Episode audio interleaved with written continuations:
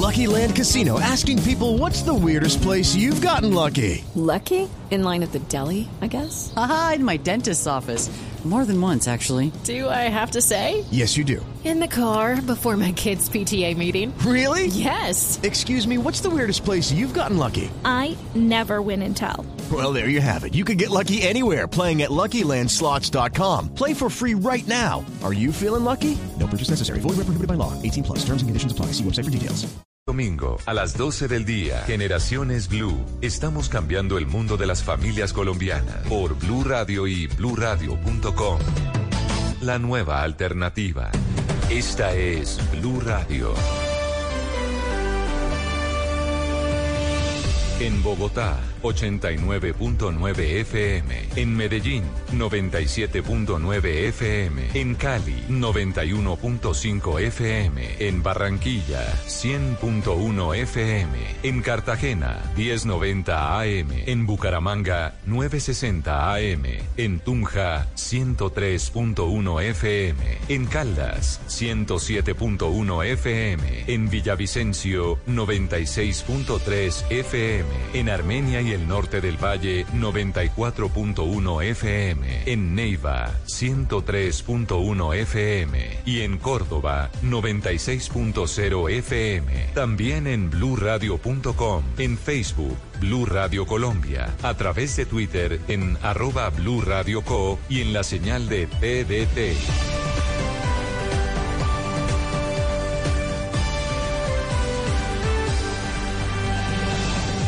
Blue Radio, la nueva alternativa. Voces y sonidos de Colombia y el mundo en Blue Radio y bluradio.com, porque la verdad es de todos. Feliz domingo para todos, 7 de la mañana en punto. Es momento de contarles las noticias, lo que está pasando en Colombia y el mundo. Y arrancamos con, uh, sin duda, uno de los episodios que han sido noticia durante todo este fin de semana y tiene que ver con el escándalo de la presunta cacería de brujas al interior del ejército. Este escándalo ha sido publicado por la revista Semana, que ayer sacó la indagatoria que hay en la Procuraduría contra el comandante del ejército, el general Nicasio Martínez, y otros altos mandos por cuenta de lo que sería una presunta persecución a quienes han denunciado todo lo que tiene que ver con la directiva que abriría la puerta a los falsos positivos 2.0. Pues ya hay respuesta del ejército que dice que acatarán todas las decisiones judiciales en este caso. En el Congreso también diferentes formas, voces se han pronunciado frente a los hechos. Andrea. Así es, ante el nuevo escándalo desatado por el medio de comunicación desde el Comando del Ejército pidieron además a las autoridades que se respete la reserva legal de la investigación que adelanta la Procuraduría acudiendo a la presunción de inocencia de los altos oficiales salpicados por las denuncias. Al mismo tiempo informaron que desde que tuvieron conocimiento de los hechos dieron apertura a las investigaciones disciplinarias para esclarecer las circunstancias de tiempo, modo y lugar. Entre tanto, al conocer sobre el artículo, el senador Carlos Antonio Lozada, dirigente del partido FARC, propuso que los altos oficiales sean removidos de sus cargos para garantizar estas investigaciones. El general Nicasio tiene muchos cuestionamientos. Él mismo debería considerar la posibilidad de hacerse a un lado y permitir que, que se avance. Por otra parte, desde el Centro Democrático, el representante Eduardo Rodríguez pidió no enjuiciar a ningún miembro del ejército hasta tanto se conozcan los resultados de las investigaciones. Los militares tendrán derecho a la defensa. Por último, el comando del ejército reiteró su disposición para respetar y acatar las decisiones judiciales que adopte la justicia colombiana. Andrea Peñalosa, Blue Radio. Andrea, gracias. Vamos a cambiar de tema porque la regulación migratoria para los venezolanos en Ecuador ha hecho que más de 13.000 ciudadanos del vecino país crucen esta semana o hayan cruzado esta semana por la frontera de Ipiales, Nariño. Mañana entrará entonces en vigencia la visa y por supuesto que el flujo migratorio de personas allí en la frontera sur entre Colombia y Ecuador pues ha incrementado, dicen las autoridades. Estefanía, ¿cuál es el más reporte, el más reciente reporte que entrega Migración Colombia? Mañana empieza a regir la medida interpuesta por el gobierno ecuatoriano que exige a los venezolanos que quieran entrar en su territorio visa. Ayer más de 4.500 ciudadanos venezolanos salieron del país por el puente internacional de Rumichaca. Así lo informó Humberto Velázquez, subdirector de control migratorio de Colombia. Al momento se han atendido más de 4.500 personas que ya están cruzando hacia el lado ecuatoriano para que desde allí se les dé su ingreso. Se le ha dado prioridad a los niños, niñas y adolescentes, de igual manera a personas que tengan movilidad reducida o que de alguna manera tengan alguna situación de vulnerabilidad. También dijo que si bien el flujo de viajeros cruzando por esta frontera fue alto, la situación estuvo controlada. Se espera durante este domingo continúe la migración de los ciudadanos del vecino país. Estefanía Montaño, Blue Radio. Espera cubrimiento especial de Blue Radio con todo lo que va a pasar durante estos días en la frontera entre Colombia y Ecuador. A propósito, son cerca de 7.100 las personas, entre hombres, mujeres y niños, atendidos diariamente en los albergues de Ipiales, en Nariño. Sin embargo, las autoridades están haciendo un llamado porque los recursos son escasos para atender a esta población. Miguel. Buenos días. El decreto emitido en el mes de julio del año en curso por el gobierno ecuatoriano, donde da cuenta que a partir del próximo 26 de agosto exigirá visa humanitaria a los venezolanos que quieran permanecer o ingresar al país, puso en verdaderos aprietos a la alcaldía de Ipiales, pues en los últimos días centenares de migrantes provenientes de Ecuador y el interior de Colombia llegaron a la localidad en el sur del departamento y a esta hora el municipio ya no cuenta con recursos económicos que permitan atender las dificultades de los hombres, mujeres y niños. Julio Jacome, secretario de gobierno de Ipiales. Una de las medidas que adopta el gobierno municipal es la declaratoria de calamidad pública debido a los flujos eh, migratorios que cada día se están incrementando. Eh, frente a ello, tenemos unos datos pues obviamente preocupantes promedio que supera los 5.000 migrantes que hacen su tránsito por esta frontera. Pero en medio de la crisis humanitaria sale a flote el buen corazón de los ipialeños que liderados por Miriam Martínez, gestora social del municipio, les tiende la mano a los migrantes. El pueblo ipialeño ha mostrado una gran capacidad solidaria porque esta es una tragedia humanitaria. No tienen opción los migrantes sino atravesar este municipio que ha sido solidario al máximo. Los migrantes cuando ingresan a Cúcuta vienen esperanzados, cuando llegan a Ipiales llegan desmoronados física y moralmente. A esta hora, el director del Instituto Departamental de Salud de Nariño, Bernardo Campo Martínez, activa el plan de contingencia de todo el departamento, teniendo en cuenta que los migrantes procedentes de Ecuador pueden considerar como destino otras localidades de la región nariñense. Desde San Juan de Pasto soy Miguel López Díaz, Blue Radio. Muy bien, Miguel, gracias. Seguimos en el Pacífico, pero para hablar sobre el aumento de la fuerza pública, la lucha contra el narcotráfico en el sur del Valle del Cauca y también en el norte del departamento del Cauca.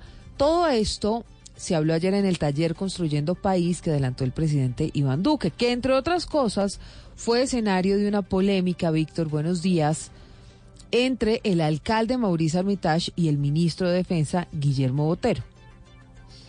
Así es, Silvia, buenos días. Pues hay que decir que durante más de seis horas, centenares de caleños se dieron cita en el centro de convenciones Parque de las Orquídeas, esto en el norte de la ciudad, donde lograron exponer las problemáticas que los afectan como ciudadanos. En el marco de este taller, que fue el número 36 en lo que va del gobierno Duque, el mandatario aprovechó también para hacer un enérgico llamado al Congreso de la República para que la cadena perpetua contra violadores y asesinos de niños avance en el Senado y la Cámara. Colombia necesita la cadena perpetua contra violadores y asesinos de niños. Colombia necesita que esos delitos sean imprescriptibles. En cuanto a la seguridad en el departamento, el gobierno nacional se comprometió con el envío de más fuerza pública. Esto lo dijo la gobernadora del Valle, Dilian Francisca Toro. Nueve batallones pues, de soldados para aumentar el pie de fuerza de soldados para que nos ayuden áreas rurales y en las áreas urbanas también, en muchas ocasiones que necesitamos que nos apoyen. El presidente también habló de Jesús Antrich y de la lucha contra los grupos ilegales como el Clan del Golfo. Seremos implacables con los que quieran reincidir en las prácticas criminales, porque no vamos a permitir que se burlen del pueblo colombiano, pero vamos a desmantelar el clan del Golfo para que en muchos lugares del país se sienta que el Estado está más presente que nunca. En medio del taller Construyendo País que se realizó en Cali, Duque señaló que estableció comunicación telefónica con el presidente de Brasil, Jair Bolsonaro, para brindar su ayuda en los trabajos por la tragedia ambiental en la Amazonía. Y también le expresé que los países que tenemos y que compartimos la Amazonía debemos buscar un esfuerzo compartido y un pronunciamiento también colectivo. La polémica de la jornada, entre tanto, como usted lo decía, Silvia, corrió por cuenta del alcalde Maurice Armitage, quien señaló que no se pudo entender con el ministro de Defensa, Guillermo Botero, tras la discusión por los permisos para construir edificaciones de más de dos pisos, esto en el área de influencia de la base aérea Marco Fidel Suárez, donde también opera el Comando Aéreo de Combate número 7. Hay que decir que esa área es de 4 kilómetros a la redonda, lo que comprende más del 60% de la capital del Valle. Porque definitivamente Definitivamente, con el ministro de Defensa no nos entendimos y él no quiso entender a Cali. Pero sí quiero, quiero que tenga muy claro que a Cali hay que respetarla, señor ministro. No muy contento con lo que dijo el mandatario local, así respondió el presidente de la República.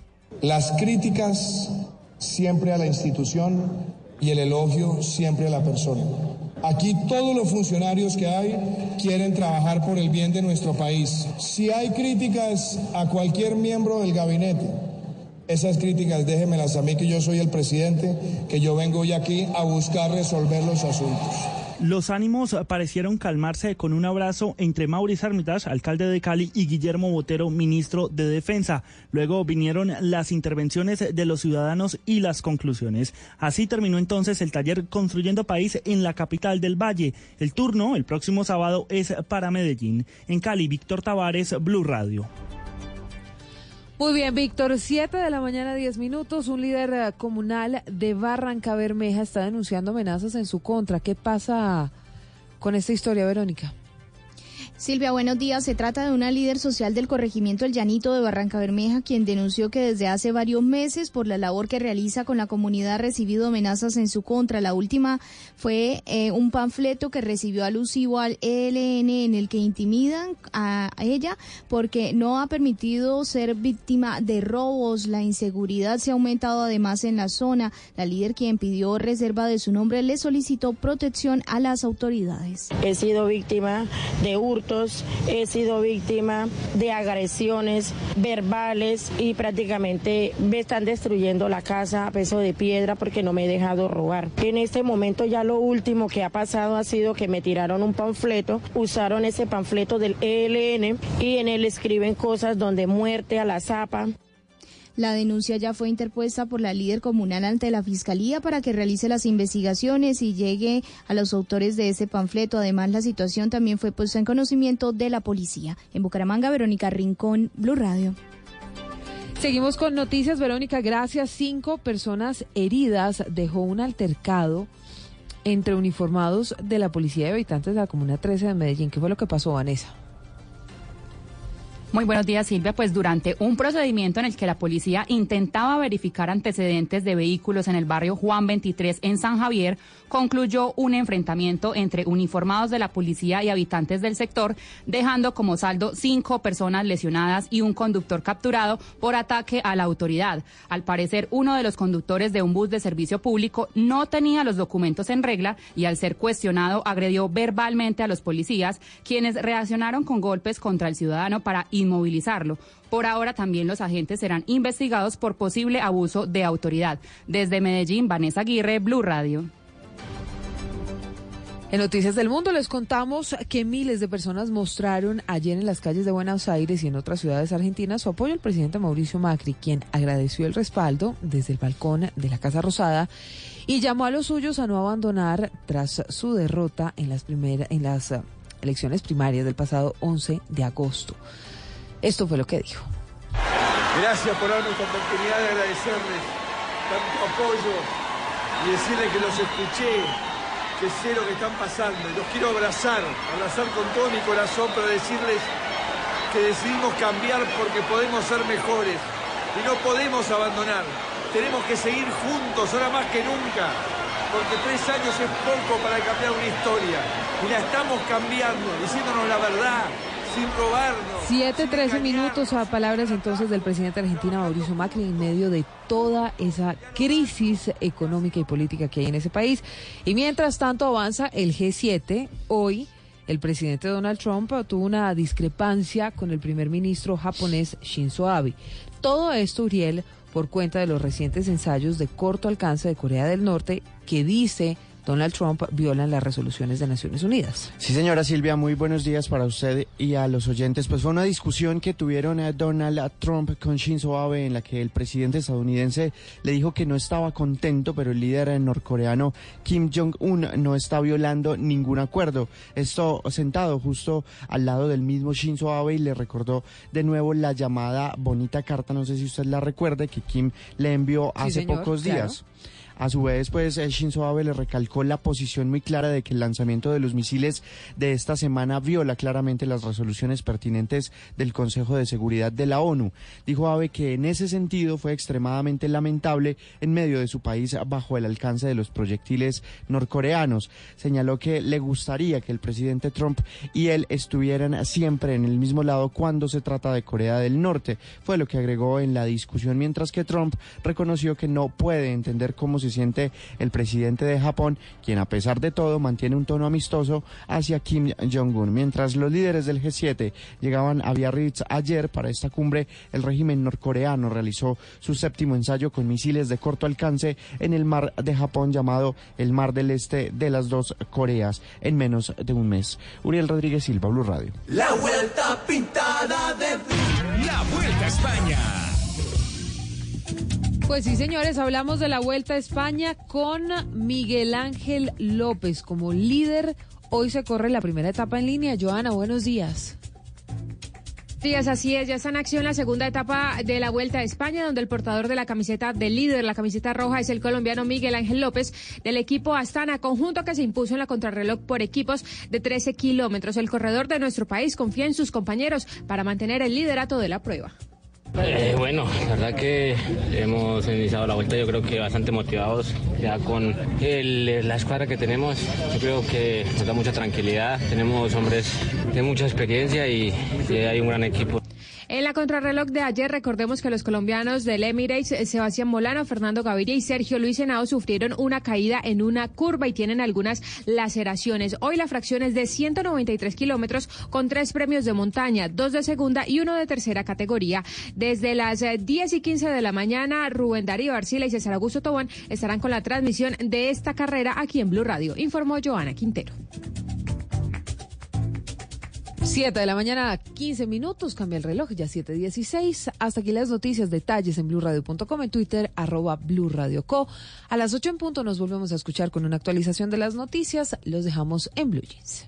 Lo que se conoció esta semana. My administration has accomplished more than almost any administration in the history of our De country. lo que hablamos. Venezuela hoy es víctima de una agresión permanente. Lo que pasó en la ciudad. el fútbol colombiano ya es una realidad cara planetaria. En el país. que fracasaron en, en la distribución de energía en la costa atlántica. En el mundo. Se va a encontrar con nuestra Fuerza Armada Nacional Bolivariana. Lo que viene para la próxima semana. La verdad me siento muy feliz de haber sido parte de esta fiesta tan especial, tan mágica. Todo se revisará en nuestra sala de prensa Blue. Ahora, cada domingo nos reuniremos para oír, entender y analizar lo más importante de la semana. Sala de prensa Blue. Este domingo a las 10 de la mañana presenta Juan Roberto Vargas por Blue Radio y bluradio.com.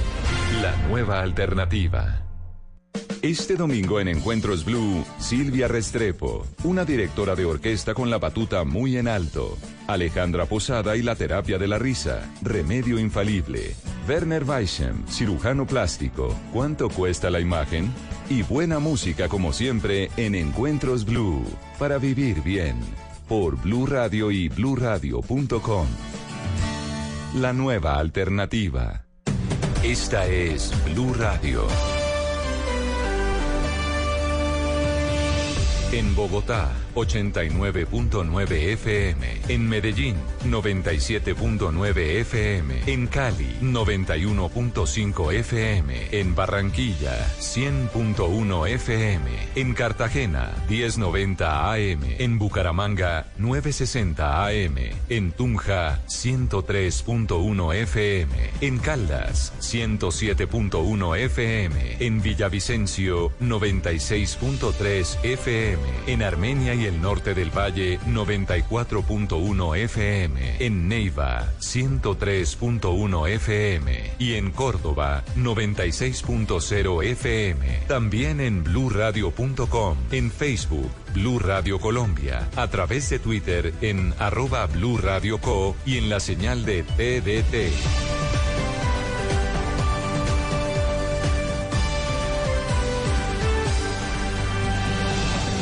Blue Radio, la nueva alternativa. Este es un espacio para disfrutar la vida de la manera más cómoda. Has apagado el despertador, te has despertado con un rayo de sol. Hoy no es un día para trabajar, el fin de para disfrutar. Este es un día para estar en blue jeans, con estos temas que tú quieres oír. Información, música diversión, lo mejor de un día que ya comenzó. Blue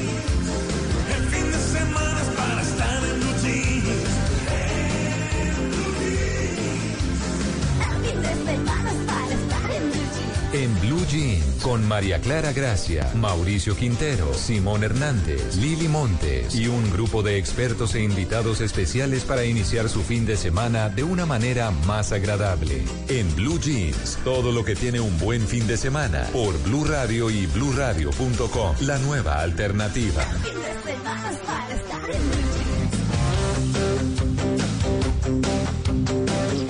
7 y 20 minutos de la mañana, bienvenidos a En Blue Jeans de Blue Radio con toda la información y el entretenimiento. Ama lo que haces, sé bueno en ello. La competencia es un bien escaso en los últimos tiempos y deja que las fichas caigan donde sea.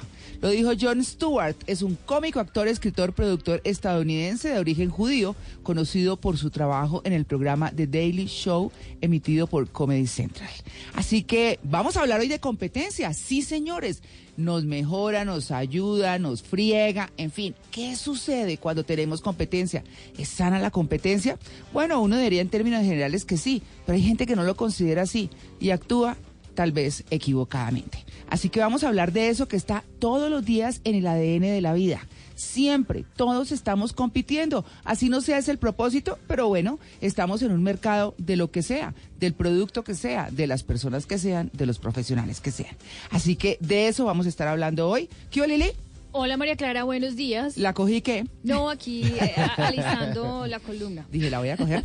No, mentira. No, pero no, no, no, no, estoy alistando la columna que me toca hoy, pero Claro. estoy feliz porque, mire, eh, me levanté con ese baño espiritual de los pastores y del padre de Brigard y me Mm. parece que, que eso es necesario y ese alimento espiritual para mí es muy importante. Mm. Creo que me levanté con muchas ganas de seguir escuchándolos y sobre todo porque sé que la audiencia cristiana es bastante fuerte en Es nuestra fuerte, sí.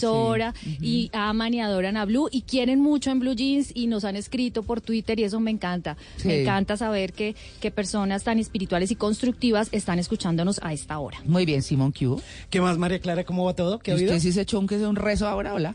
Eh, ¿Sí? Obvio, todos Ah, los días. bueno. Usted La sabe que yo para soy salir. muy Sí. juicioso, el angelito No de la sé. guarda. Mm, ya, muy Yo bien. siempre soy angelito de la guarda. me Ah, El angelito de todavía- la guarda se le dice, Simón, espere, espere, Yo todavía me encomiendo al ángel de la guarda. Claro, Siempre. se lo cuida Desde uno, chiquita. siempre. ¿Qué hubo, Mauro? Buenos días, María Clara, oyentes. Yo me imagino que a Simón le echan agua bendita, eso sale vapor. Sí.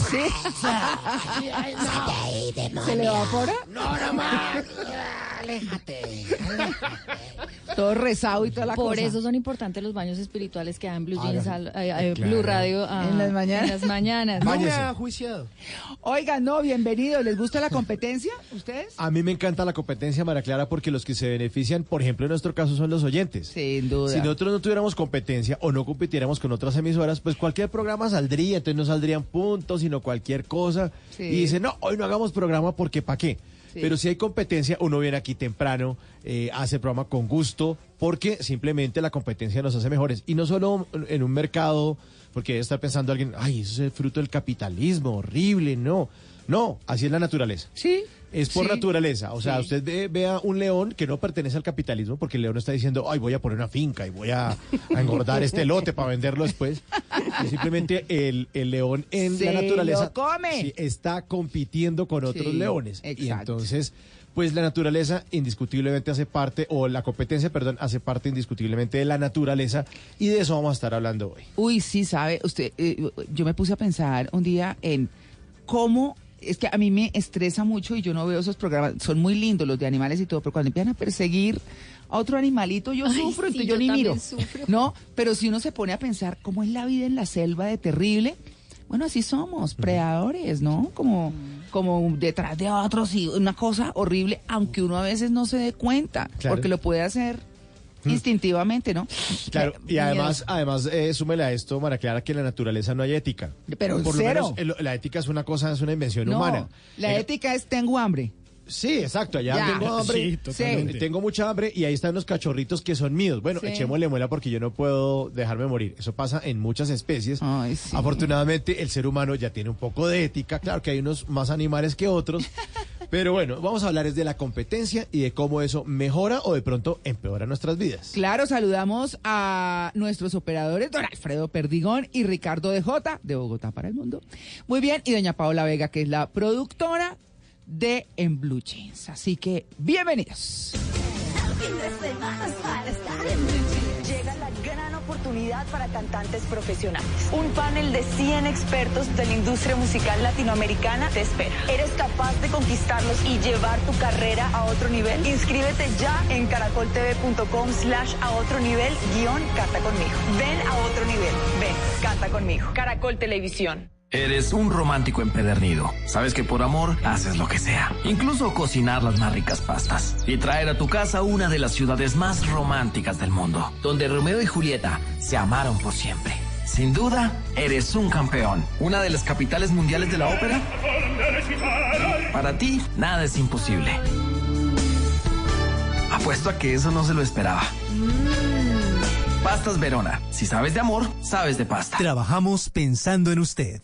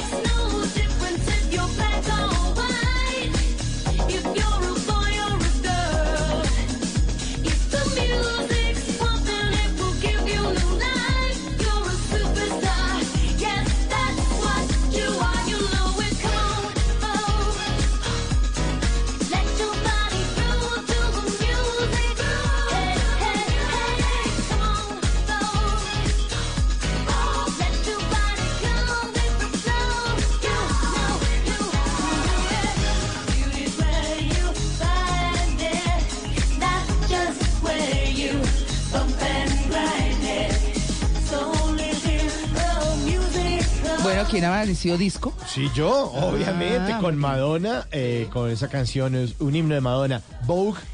Para hoy que estamos hablando de la competencia, fíjense que Elton John ha acusado a Madonna de ser mal geniada y de faltarle a los fans. Dice, no, es que ella, además dice, ella hace playback, lo que llamamos la popular fonomímica, que le ponen a uno la cancioncita y uno canta como encima y se hace el que está cantando. Dice que ella es, es insoportable con los fanáticos, que hace playback.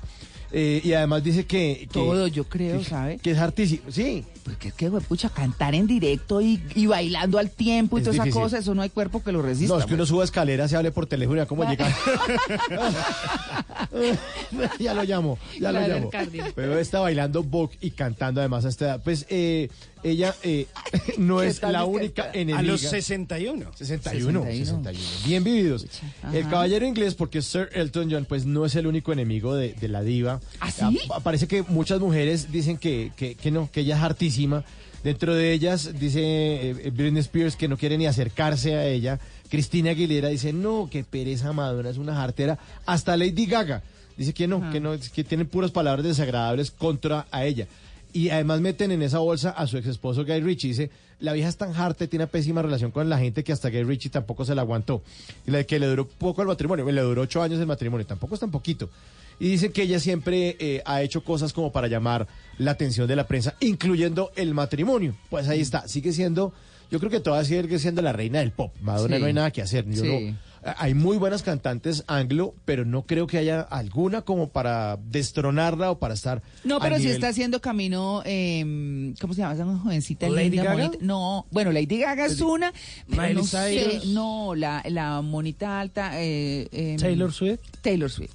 Ah, Me ¿sí? parece, es muy joven y está haciendo una carrera Muy bella. interesante, sí. Sí, sí, sí. Pero Sí, sí. igual también Madonna, acuérdese que estalló en esa época del pop de los ochentas.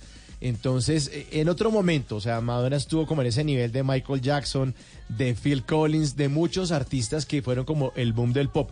Seguramente ahora las cosas han cambiado y además como la tendencia ahora todo tiene que ser, ser urbano y sonar urbano. Ay, sí. ¿Quién sabe cómo será? Lo cierto es que hay competencia y la competencia eh, no está muy de acuerdo con Madonna porque dicen que es insoportable. Oiga, pero todas esas viejas importantes son, son insoportables. Pero yo ¿no? pienso que uno Porque, después- por ejemplo, eh, eh, pregunte usted por J. Lo. No, Sí. qué vieja tan difícil. Pues son unas profesionales brutales. Pero también Pero coge- eso las hace así. Sí, pero cogen callo también porque, María Clara, usted súper famosa, multimillonaria, con agenda llena, y todo el mundo, venga, lo que pasa es que necesito que me ayude aquí porque lo que pasa es que la niña Sí. quiere tomarse una foto con su merced. Pero es Ay, parte del tema, ¿no? uno- es parte de lo que Para asumieron. tienen fundaciones favor, como ayuda. Shakira, ¿no? Sí. Shakira tiene unas fundaciones y hace unos colegios y ayuda obviamente a personas que no lo han tenido toda la vida y por eso los niños estudian en super colegios divinos como los que hace Shakira.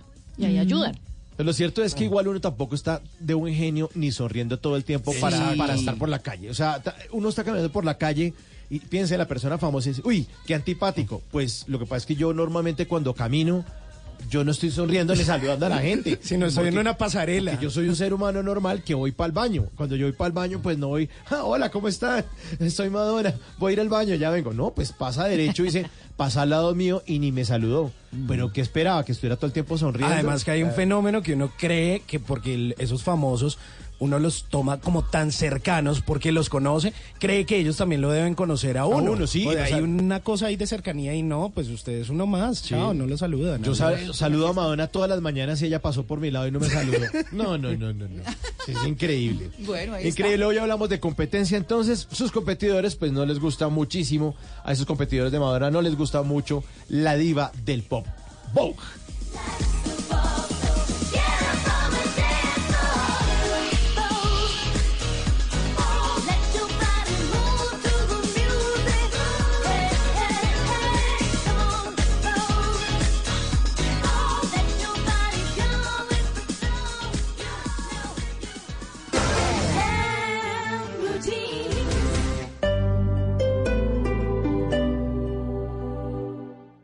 Del 22 de agosto al 8 de septiembre de 2019, compre en la Feria del Hogar con sus tarjetas de crédito de vivienda y obtenga 0% de interés en los comercios aliados marcados con la casita. Además, reciba el 10% de devolución si paga desde el app. Consulte términos y condiciones en www.davivienda.com. Da Vivienda.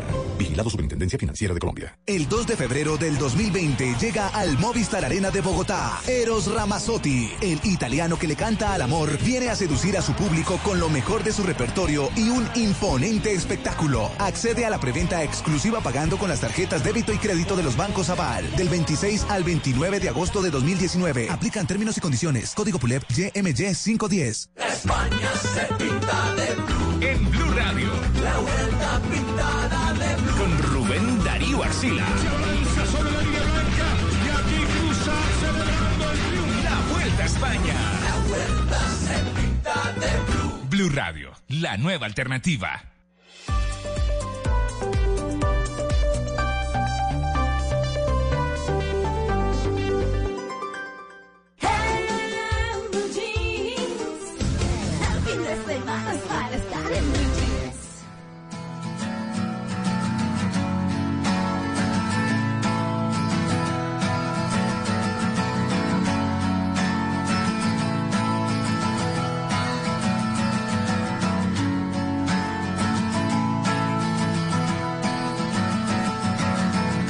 Today is gonna be the day that they're gonna throw it back to you. By now, you should have somehow realized what you gotta do. I don't believe that anybody feels the way I do about you now.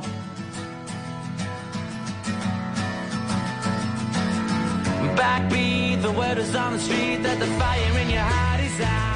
Bueno, hoy que estamos hablando de competencia, Mauro, ¿cuál es la pregunta? La pregunta para nuestra encuesta de hoy, para que nuestros oyentes participen en En Blue Jeans, es la siguiente. La competencia nos hace mejores, ese es el tema, ¿no? Ah. Entonces la, la pregunta es, frente a sus competidores, usted, uno, los enfrenta como un león, dos, huye como zarigüeya. Por favor, sean sinceros. Sean sinceros que es domingo de sinceridad, por favor. La a repito, ver. la repito, la repito. Frente a sus competidores, usted, uno, los enfrenta como un león, dos, huye como zarigüeya.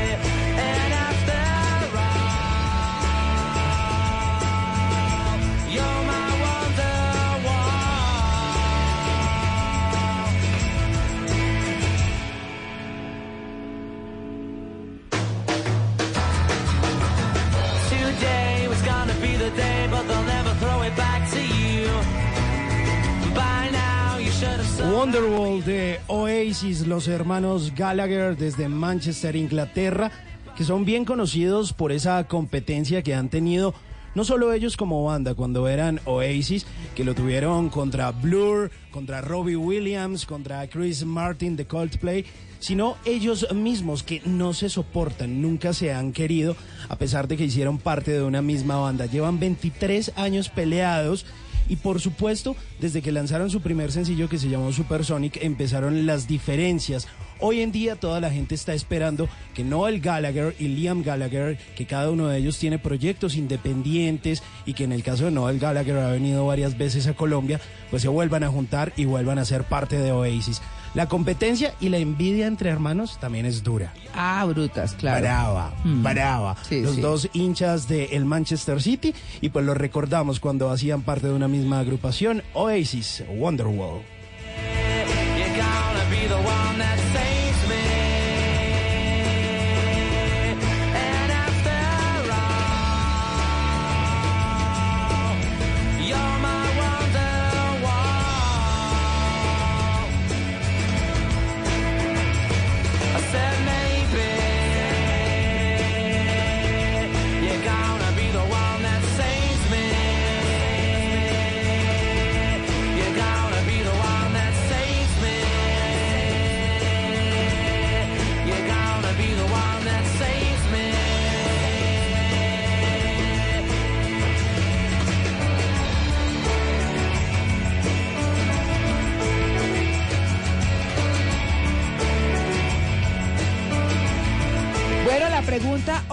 estamos hablando de competencia. La pregunta es, frente a sus competidores, usted, uno, los enfrenta como un león, dos, huye como zarigüeya. Oiga, ¿usted, Lili? Pues eh, yo los enfrento, pero pero así como león, no. Ay, como gato. Como Desde lo profesional, yo creo que sí. Sí, ¿no? desde lo profesional. Sí, Sí. no que me vaya a enfrentar a pelear, no. porque- Ay, no, pues qué pereza. Pero a veces me quedo callada y eso es un error, ¿sabes? Pero a nosotros, aquí a los cuatro, y seguramente a todos nuestros colegas, a todo el mundo, somos muy amigos de colegas que están en la competencia, Sí, pero además amigos mucho, de la vida mucho. Profesional, o sea, de años, y uno se encuentra, se quiere, se abraza, tra, tra, tra, y todo, pero cada uno está en su, Sí, claro. en su nicho, en Obvio, su, Sí, ¿no? y guerreando. en su esquina. Y con los amigos de sí, con los amigos de una competencia uno no habla de nada. ¿Qué cómo hablo? No, divinamente no sé qué tan. Sí. Pero uno dice, no, imagínese que, que vamos a hacer una cosa para hacer tan. Pero es que uno no, No, se es que los secretos uno Es no que los uno revela. no se atreve, ¿no? Uno no se Sí, atreve. No. Pero se quiere harto. Claro. Yo esta semana me encontré con Adriana Giraldo, nuestra colega de Caracol que, que hace eh, A Vivir, que son dos días, y bueno, la banda y la cosa. Y como somos de toda la vida, de verdad, porque además tuvimos nuestro primer hijo, nuestro hijo al mismo tiempo y toda la cosa, no, el segundo mm, para mí, el primero para ella. Eh, y, y la verdad es que nos hemos acompañado mucho, pero nuestras esquinas quietas. Claro. Sí. Pero claro, eso es así, eso es así. Así que, pues bueno, ahí está la competencia. La competencia frente a sus competidores, usted, uno, los enfrenta como un león o huye como zarigüeya.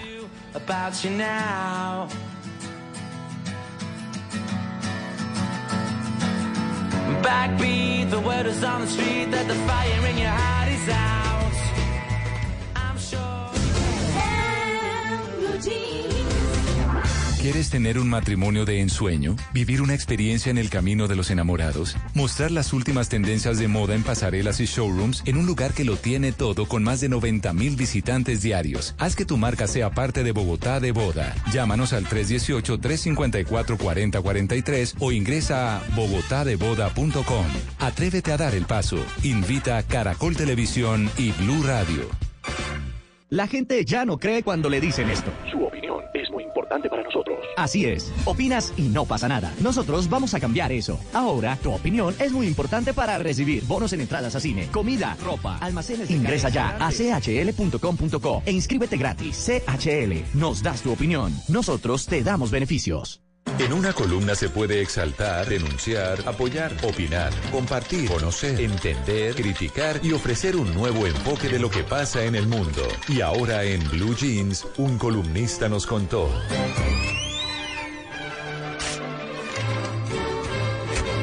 A las 7 y 40 minutos en En Blue Jeans de Blue Radio, eh, seguimos con el columnista, hoy invitado al diario El País de España, con una columna que hizo el director general de la Organización de las Naciones Unidas para la Alimentación y Agricultura, que lo tuvo ese cargo por siete años, que se llama José Graciano da Silva, un brasilero que escribió en este prestigioso periódico de Europa sobre, sobre los alimentos ultraprocesados. María Clara, a propósito de, de Mm. que ya se radicó nuevamente el proyecto para poderle poner etiquetas a los alimentos mm, ultraprocesados, pero también a las bebidas azucaradas. Y quiero eh, empezar esta columna con una cifra que da Socaña para que tengamos presente por qué este debate es tan delicado en nuestro país y en el mundo. En, solamente Colombia, según Azocaña, este, esta industria dependen, de esta industria dependen directa e indirectamente 2.15 millones de personas. Estamos hablando de 2 millones de personas que tienen empleos directos o indirectos de Es que yo, yo le voy a decir una cosa frente a eso. O sea, De yo- yo creo que- 46 millones de colombianos. Claro, debe haber ¿no? ética de parte y parte. De parte y parte. Entonces, no es solamente acusar a la industria. Yo creo que también se trata de ser responsables, por ejemplo, quienes tenemos hijos, quienes están en un colegio. Y, a ver, los colegios a veces piden, por favor, no le pongan a los niños paquetes en la lonchera y tienen una, una tiendita donde venden paquetes. No, y o sea, entonces hay que, hay que ser consistentes. O sea, es, ok, hay cosas que son nocivas en exceso. en exceso. Hay uno de vez en cuando un postrecito rico, o sea, una cosa, nadie está diciendo, pero los excesos son los que son malos. Y en eso que está la educación. Eso no es que el, el, el industrial, eh, predador, no, sé qué, eso, no, pues bueno, cada quien tiene su negocio y busca venderlo, pero también la gente tiene la, la libertad de elegir qué es lo que hace. Yo creo que eso hay que mirarlo con cuidado y con equilibrio. Bueno, la columna dice, la obesidad, el resto de formas de malnutrición y sus consecuencias están fuera de control en casi todos los países, tanto en desarrollo como desarrollados. El sistema industrial que determina el suministro de alimentos y los patrones dietéticos de la población de todo el mundo hoy en día está roto. Esa es la conclusión a la que llega José Granciano da Silva, quien fue director general de la FAO, nada más ni nada menos. Él habla sobre una publicación, un análisis mejor sobre los alimentos ultraprocesados de calidad de dieta y salud humana. El documento expone los resultados de los estudios en Brasil, que es un país muy grande, obviamente, con tasas de obesidad bastante eh, altas y en aumento. Y dice, el trabajo ha sido realizado por un equipo de la Escuela de Salud Pública de la Universidad de Sao Paulo, dirigido por el profesor Carlos Monteiro. Sus hallazgos están respaldados por más de 80 estudios publicados realizados tanto en Estados Unidos, Canadá, bueno, y mencionan a Colombia. Dice que lo que muestra esta investigación es que en materia de nutrición y salud pública hoy en día lo más importante es qué se hace con los alimentos después de separarlos de la naturaleza y antes de que se preparen y se consuman. Esto es muy importante porque definitivamente nosotros tenemos que tener en cuenta lo que dice María Clara, todo moderadamente. No es que vayamos a arrasar con el azúcar, no es que vayamos a arrasar con los helados, las bebidas azucaradas, los chocolates, la confitería, no, para nada. Esto lo que toca hacer es ser muy moderados. Es importante el debate y eh, lo que concluye esta columna es lo siguiente. Dice eh, José Granciano, no estoy sugiriendo que los alimentos que los suministros mundiales de alimentos se transformen únicamente al reducir drásticamente la fabricación y el consumo de alimentos ultraprocesados, pero sí creo que se trata de una parte esencial de un plan global de obesidad cero. Estamos en un momento crítico que requiere actuar de forma radical. Y bueno, bienvenidas todas las campañas.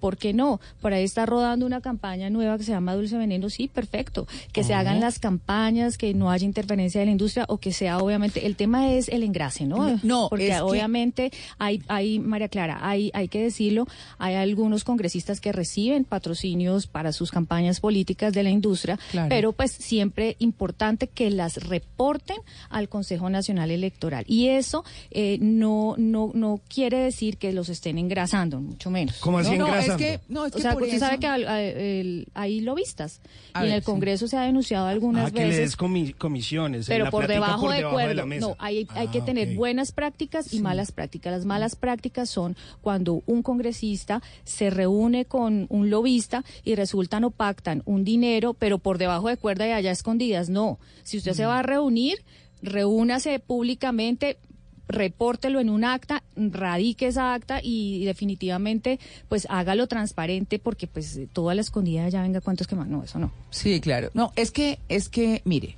es que no se trata de destruir la industria. Creo que Claro. se trata de, como decíamos al comienzo, buscar el equilibrio. Y todo el mundo tiene que asumir sus responsabilidades.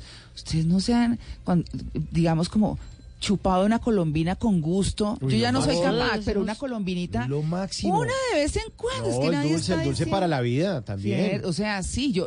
no en exceso. No en exceso, nosotros no en no, exceso. nosotros Exacto, no. pero aquí no podemos satanizar a nadie. Exactamente. Eso es, hay que ser equilibrados. ¿O usted, usted saca una campaña para acabar con la industria? No, yo no creo que yo eso creo sea. que eso no es la Esa intención, no es la idea. No, eh, yo, yo pienso que eso con el tiempo se va a ver. Y recuerden la cifra, en Colombia más de dos millones de personas dependen directa o indirectamente del cultivo de caña, o sea, somos muchos colombianos. Hasta aquí la columna 7 y 46 minutos. Demostraron que para la tecnología no existen discapacidades. Nos enseñaron a estar preparados para salvar vidas. Que con robótica se construyen sueños. Que podemos construir autos más amigables. Y que todo el campo cabe en un celular. Vota por tu titán favorito de la categoría tecnología e innovación en www.titanescaracol.com. Titanes Caracol y en el Codensa transforman nuestro mundo. Una iniciativa de Caracol Televisión.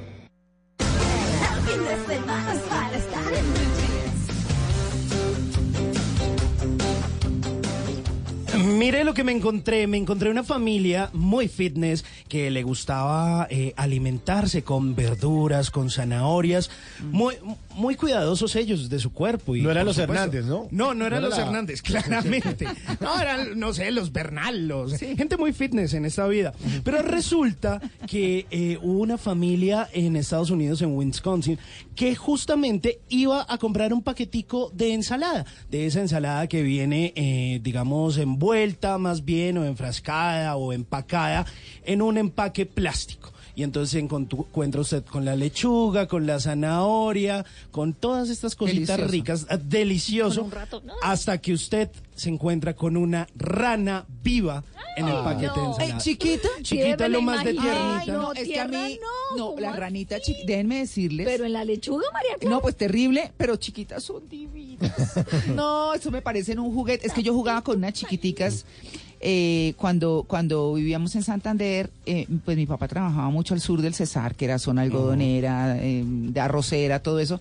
Y ahí, por eso yo digo que yo soy blanca como rana platanera, porque abajo de las matas de plátano hay ranas blancas, blancas, blancas, pero además son como de un centímetro de grandes. Nosotros las metíamos en cajitas o jugábamos a hacerlas brincar, eso era lo máximo. Y eso ¿Ah? con ensalada le da un sabor, Ay, María no, Clara. pobrecita. Ay, Pobre no. animalito. Bueno, ¿y qué hicieron entonces? No, pues la gente fue, reclamó en el supermercado que qué hubo, que qué era lo que estaba pasando, les pidieron disculpas, les devolvieron la plata de la ensalada y no pasó a mayores, pero el video sí se hizo viral en redes sociales. Pásemelo, por favor. Pero tengan cuidado con esas ranitas porque esas ranitas, María Clara, Pueden son ser venenosas. venenosas. Pueden ser Sí, venenosas. Bueno, exactamente. le tengo otra noticia que tiene que ver de Estados Unidos. Mira lo que me encontré. Una mamá le ofreció contratos de trabajo a los hijos para no darles mesada.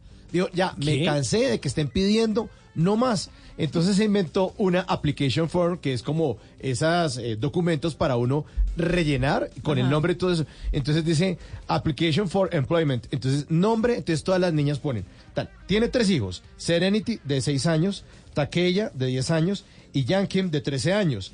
Eh, esta mujer se llama eh, Shakeda McGregor, vive en Dublín, en Ohio, en Estados Unidos, y dijo, bueno, muchachos, ya no más mesada. Aquí está application for, esta amable me llena, entonces está nombre, edad. Dice, eh, posición para aplicar, entonces ellas ponen ahí housekeeping, le ponen ahí Ah, a sí, mano. como hacer el aseo de la Hacer el casa, aseo. sí. Dice que otros trabajos que puede hacer, dice cleaner. Ah, bueno, entonces escribió ahí a mano la Limpiar, hijita. sí. Sí, entonces dice, are you willing to work some nights and weekends? Entonces dice, ¿usted está dispuesto a trabajar de noche o los fines de semana? Yes or no. Ajá. Entonces, a ver si le sirve o no le sirve. Eh, entonces dice, eh, si usted eh, si- eh, eh, desea o, o- o la contratamos, ¿cuál podría ser su salario? Entonces le pone, a mano le pone 10 a week, entonces 10 dola- dólares la semana. Y dice, y si usted si usted es contratado, podría, ¿cuándo podría empezar? Y escribe la niña ya a mano, today. La hijita de 6 años. Podría empezar hoy. Y le pone firma, la fecha y todo eso. Y, y al final le dice, thank you for applying with this Mon Means Business Inc. Ah, es que Min es como mala. O sea, es como la mamá mala. Entonces, Sí. gracias por aplicar con esta mamá mala, porque seguramente le estarán diciendo eso. Bueno. Dice, "Uy, son min, que me dicen los gringos. Entre sí, 10 sí. y 20 dólares les va a pagar por semana a alguno de sus tres hijos en este application form y en esta manera de contratar a los hijos para que dejen de pedir mesada y se ganen con el sudor de la frente la papita. Sí, sí, sí. Chévere.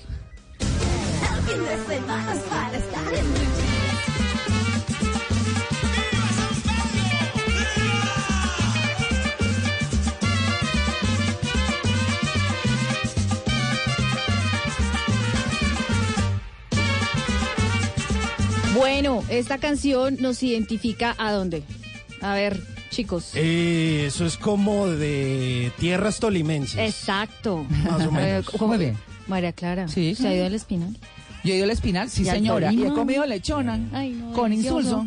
Bueno. Orgullo Colombia, esta sección de En Blue Jeans donde destacamos a una persona por sus aportes a nuestro país, obviamente Orgullo País, se va al Tolima porque mm, nos trasladamos a tierra tolimense porque vamos a hablar de una mujer maravillosa, se llama María Camila, conocida en el mundo de la moda como Mariaca. Tiene apenas 24 años y es toda una revolución en el mundo de la moda.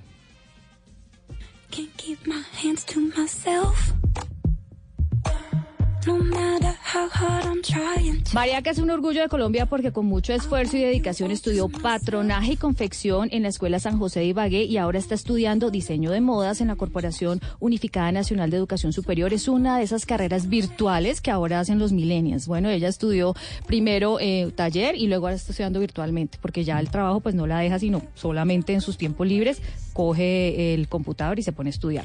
Desde hace tres años diseña solo para hombres y una mujer debe estar bien rodeada de un gran equipo para obtener éxito en la vida.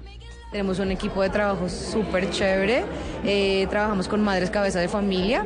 Yo soy la que corto todas mis camisas, pero pues ya hay un equipo súper grande de publicidad, diseño, todo eso. Apoya a las madres cabeza de familia y con sus 24 años ha logrado lo que muchos jóvenes emprendedores quieren. Es ecológica y lo usa en las prendas que confeccionan. Miren por qué. Nosotros llevamos desde 2016, ya tres años en el mercado. Entonces, Mariacana, el concepto de Mariaca son telas súper frescas, 100% colombianas. Sus botones todos son naturales de cáscara de coco. Y en las tendencias siempre vas a encontrar figuras geométricas. Bueno, el sector de la moda, ustedes saben que es uno de los sectores que durante el periodo eh, pasado presentó una de las participaciones más altas del PIB con un 4%, ¿no? Genera más de medio millón de empleos y ha logrado 553 millones en exportaciones. Pero miren, lo que dice Mariaca ahora, eh, que por estos días está muy de moda en el Tolima y en el Huila, porque hay una feria de negocios que se llama Ibagué y Moda 2019, tendrá un salón de moda a la carta.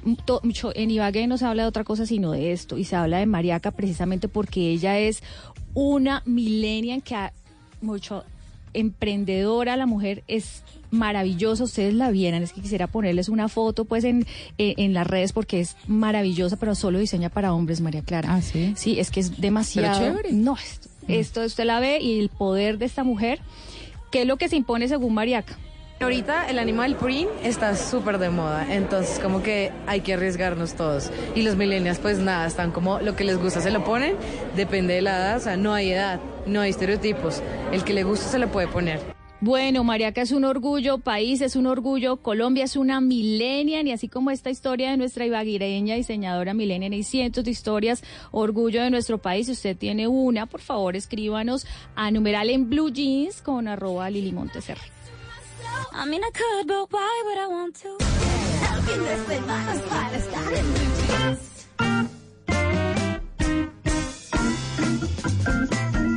Estrenamos en sección en el Blue Jeans, se llama ¿Por qué será qué? A ver. No soy filósofo ni pensador, ni mucho menos intelectual metafísico, pero siempre me ando preguntando ¿por qué será qué? ¿Por qué será que de los 165 carritos del supermercado que están parqueados uno detrás de otro, preciso, yo siempre cojo el que tiene la rodita dañada? Ay, sí. O sea, yo lo cojo y yo digo, lo- Ay, la falta de mantenimiento. Además, Lili, lo cojo y digo, yo lo domino, yo lo domino y empiezo a empujarlo con el lado derecho. ¿Y lo domina? No, no, no, me quedo con el brazo dañado de estarlo empujando ahí mientras hago mercado. Ay, yo me pregunto por qué siempre que voy al supermercado cojo canastica y luego sí me antojo de tantas vainas que me toque ir por un carrito. ¿Por qué será que uno echa a lavar las toallas? ¿No se supone que uno cuando las usa ya está limpio porque salió de la ducha limpio? Uno dice, esta, toalla ya está sucia, por favor, échale a lavar. Pues si está sucia la toalla es porque usted quedó mal bañado. Puerco. es su problema. No eche a lavar la toalla, échese a lavar usted. No. Yo me pregunto, oye, ¿para qué me baño hoy si mañana voy a ensuciarme con la toalla de mañana? ¿Ah? ¿Por qué será que las mujeres no se pueden pintar las pestañas con la boca cerrada? ¿Mm? Son... ah, ah. Y los hombres no podemos echarnos gotas eh, en los ojos sin cerrar la boca. Es real, es real. Yo me pregunto, ¿será que si me echo gotas en la boca se me cierran los ojos?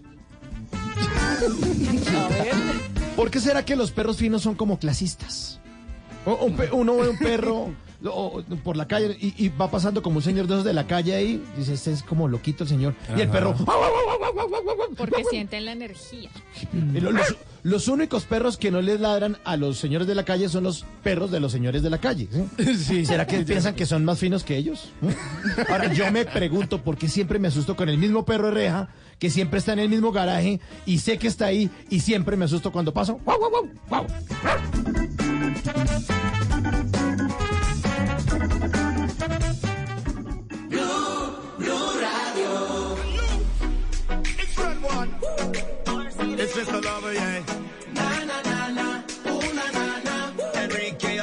Seria. Why wake, wake, wake till 6 a.m. Time to work. Let me make, make, make you come again. Do it, yeah. Keep it hush, hush, hush, don't tell no one. Undercover, Mr. Lover, yeah. Got enough, enough, enough to turn you on.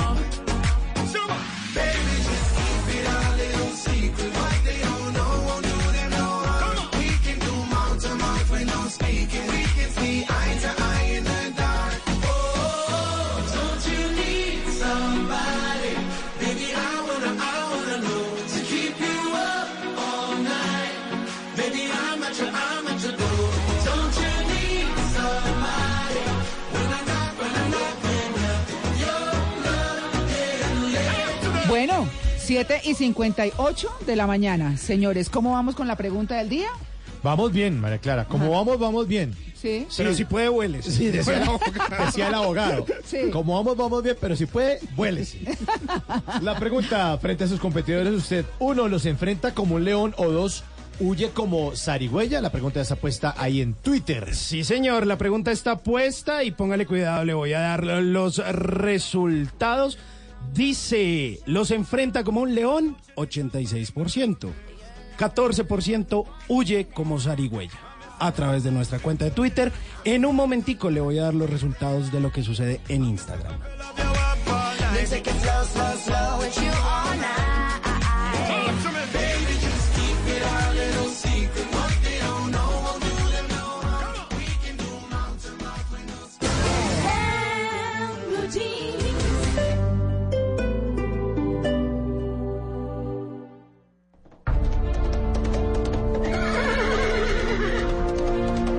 Existe una legión de hombres que se levantan todos los fines de semana y no tienen sábados ni domingos en familia. fútbol. Ay, no, no puede No ser. sacan a sus perros a dar una vueltica. Y mucho menos sueñan en meterse en chinga a la piscina. Es la misma legión de hombres que traen todas las emociones del fútbol profesional colombiano en Blue Radio. Este domingo. Este domingo. Nacional Medellín. Escucha a aquellos que quieren hacer todo por ti. Blue Radio, la nueva alternativa.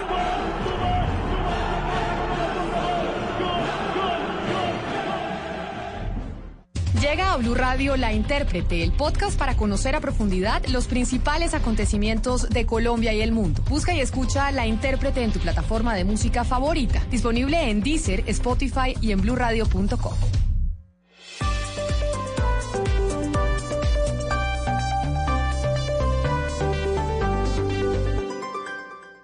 Padres con experiencia, padres nuevos, hijos únicos, con hermanos, abuelos que consienten, nietos que aprenden. Cada domingo vamos a construir un puente entre generaciones para que las familias crezcan y entre todos podamos cambiar el mundo. Generaciones Blue, un espacio del Blue Radio, con testimonios, guías, expertos e invitados que nos ayudarán a mejorar la vida en familia y las relaciones entre sus miembros. Generaciones Blue, este domingo a las 12 del día. Generaciones Blue, estamos cambiando el mundo de las familias colombianas por Blue Radio y bluradio.com. La nueva alternativa. Voces y sonidos de Colombia y el mundo en Blue Radio y bluradio.com. Porque la verdad es de todos. A las 8 de la mañana, un minuto, momento de actualizar las noticias, de contarles lo que está pasando a esta hora en Colombia y el mundo. Preste atención porque estos son los cierres viales hoy en Bogotá a propósito de la caminata de la solidaridad. Luis Fernando. Silvia, el presidente Iván Duque tiene previsto dialogar en Leticia con representantes de las comunidades indígenas del Amazonas para conocer sus preocupaciones sobre el tema de la deforestación. De acuerdo con el IDEAM y con el gobierno nacional, la tasa de deforestación en el país se redujo en un 17%. En la Amazonía, la deforestación disminuyó en 5.971 hectáreas, pasando de 144.000 hectáreas deforestadas en 2017 a 138.000 hectáreas en 2018. Ha trascendido que en la agenda del presidente estaba previsto la visita a la ciudad de Santa Marta para la clausura de la misión médica del buque Confort. Sin embargo, la asistencia al Amazonas colombiano le ocupará gran parte del día y en este evento participará el ministro de Relaciones Exteriores. Luis Fernando Acosta, Blue Radio.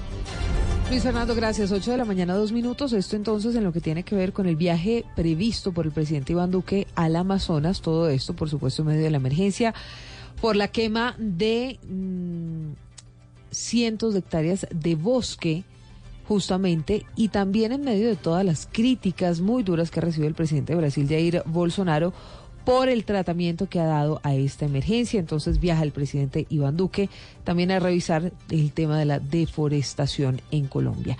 Vamos a cambiar de tema porque la policía capturó en las últimas horas en dos municipios del norte del Cauca a un hombre y una mujer que tenían circular roja de Interpol. Según las investigaciones, ambos harían parte de una red internacional de tráfico de drogas, Víctor. Silvia, así es. Lo que ha dicho la policía en la región del norte del Cauca es que estas dos personas tenían conexión entre Colombia y España. Asimismo, pues ha dicho la policía que estas dos personas esperan sean extraditadas. El mayor general Fabián Cárdenas es el comandante de la región 4 de policía en esta zona del país. Esa red compraba los alijos en Colombia y posteriormente eran almacenados en España y comercializados no solamente en la península ibérica, sino en toda Europa. La operación se desarrolló en los municipios de Miranda y Puerto Tejada, Cauca. Las investigaciones de las autoridades, tanto colombianas como españolas, se venían desarrollando desde enero de 2019. En el suroccidente del país, Víctor Tavares, Blue Radio. Un estudiante universitario fue secuestrado en zona rural de Maicao, en La Guajira. ¿Qué fue lo que pasó, Daniela? Seis hombres armados ingresaron hasta la finca conocida como La Cardona, ubicada sobre el kilómetro 87 de la vía Maicao-La Guajira, donde se produjo el rapto de un joven identificado como Ángel Ricardo Suárez Brito, de 22 años. A través de un comunicado, la primera división del Ejército Nacional informó que el Gaula Militar Guajira activó un plan candado con las unidades de la jurisdicción para dar con el paradero del joven. De acuerdo con las investigaciones, se conoció que Suárez Brito, estudiante de la Universidad de La Guajira, se encontraba con su abuela y una de sus tías y que los motivos del rapto estarían relacionados con grandes sumas de dinero que se encontraban al interior de la vivienda. La camioneta donde condujeron al joven con rumbo desconocido fue abandonada en medio del camino y posteriormente recuperada por las autoridades. En Barranquilla, Daniela Mora Lozano, Blue Radio. En Noticias del Mundo a las 8.04 en Illinois, Estados Unidos, se conoció el primer caso de un hombre consumidor de vapeadores que llegó con una enfermedad aguda respiratoria. Poco tiempo después perdió la vida, Uriel.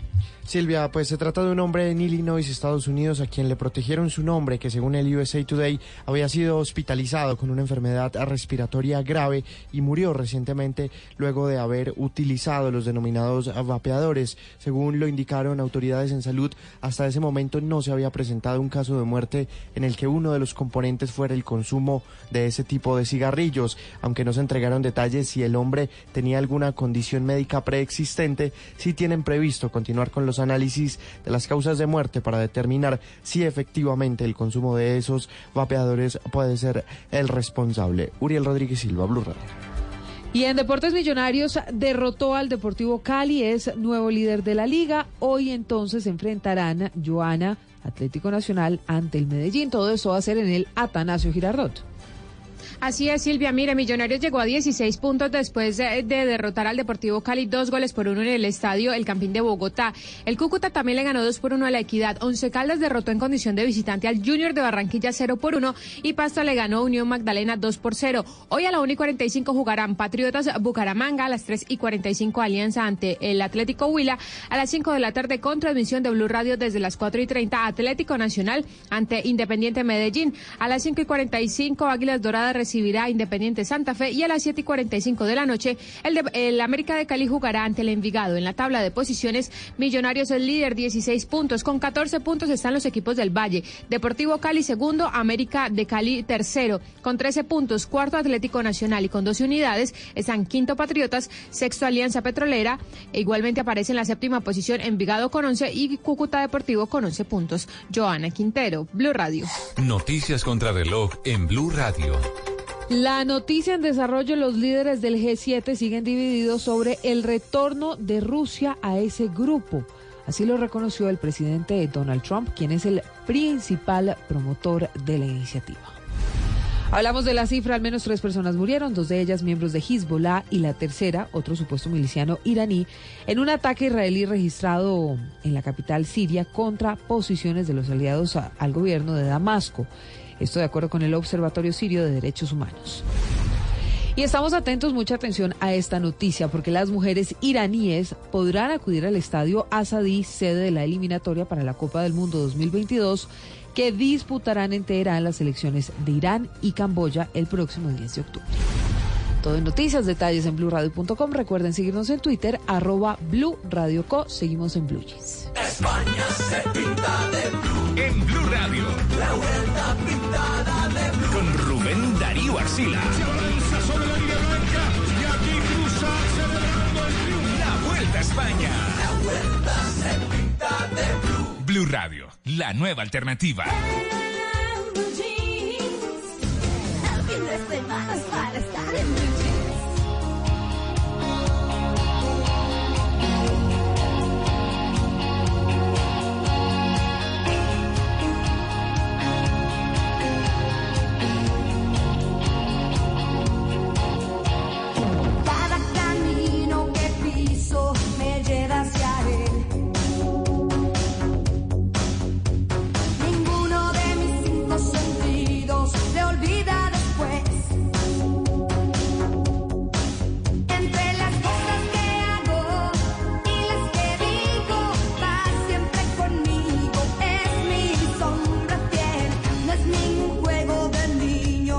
estar como.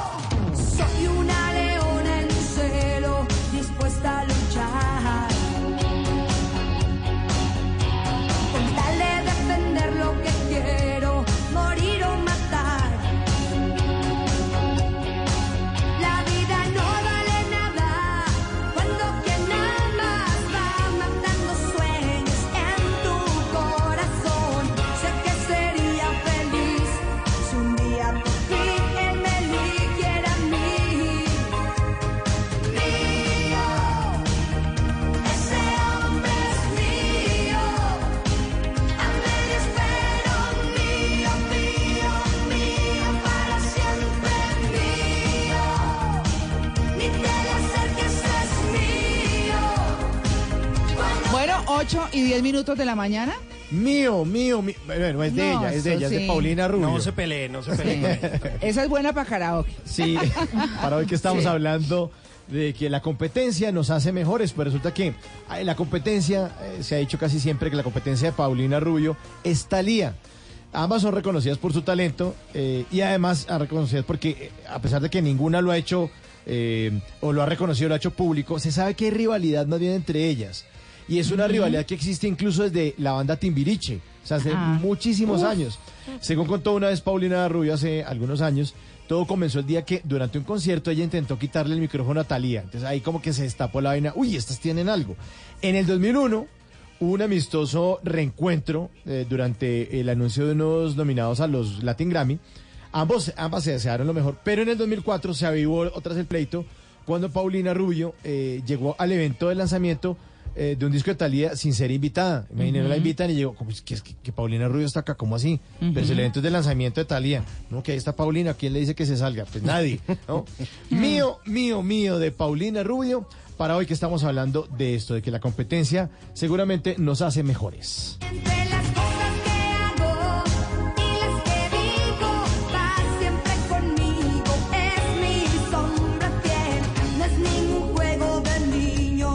estar como estoy.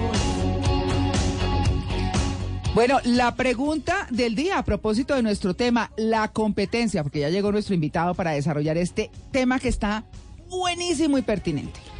frente a sus competidores usted? Uno, los enfrenta como un león.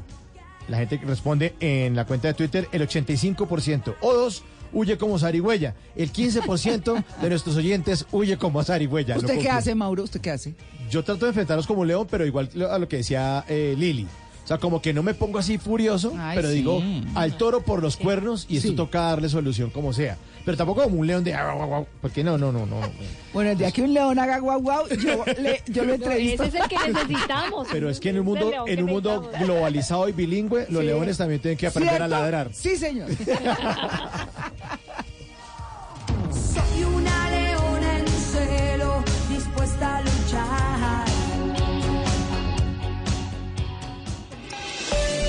El aceite de palma 100% colombiano es natural, es saludable, es vida. En Blue Radio son las 8.13 minutos en, en Blue Jeans de Blue Radio. ¿Y el aceite de palma colombiano es saludable? Sí, es 100% libre de grasas trans. Conoce el aceite de palma colombiano. Es natural, es saludable, es vida. Reconócelo por su sello y conoce más en lapalmaesvida.com. Aceite de palma 100% colombiano. Una campaña de Fede Palma con el apoyo del Fondo de Fomento Palmero. Llega la gran oportunidad para cantantes profesionales. Un panel de 100 expertos de la industria musical latinoamericana te espera. ¿Eres capaz de conquistarlos y llevar tu carrera a otro nivel? Inscríbete ya en caracoltv.com slash a otro nivel guion canta conmigo. Ven a otro nivel. Ven, canta conmigo. Caracol Televisión.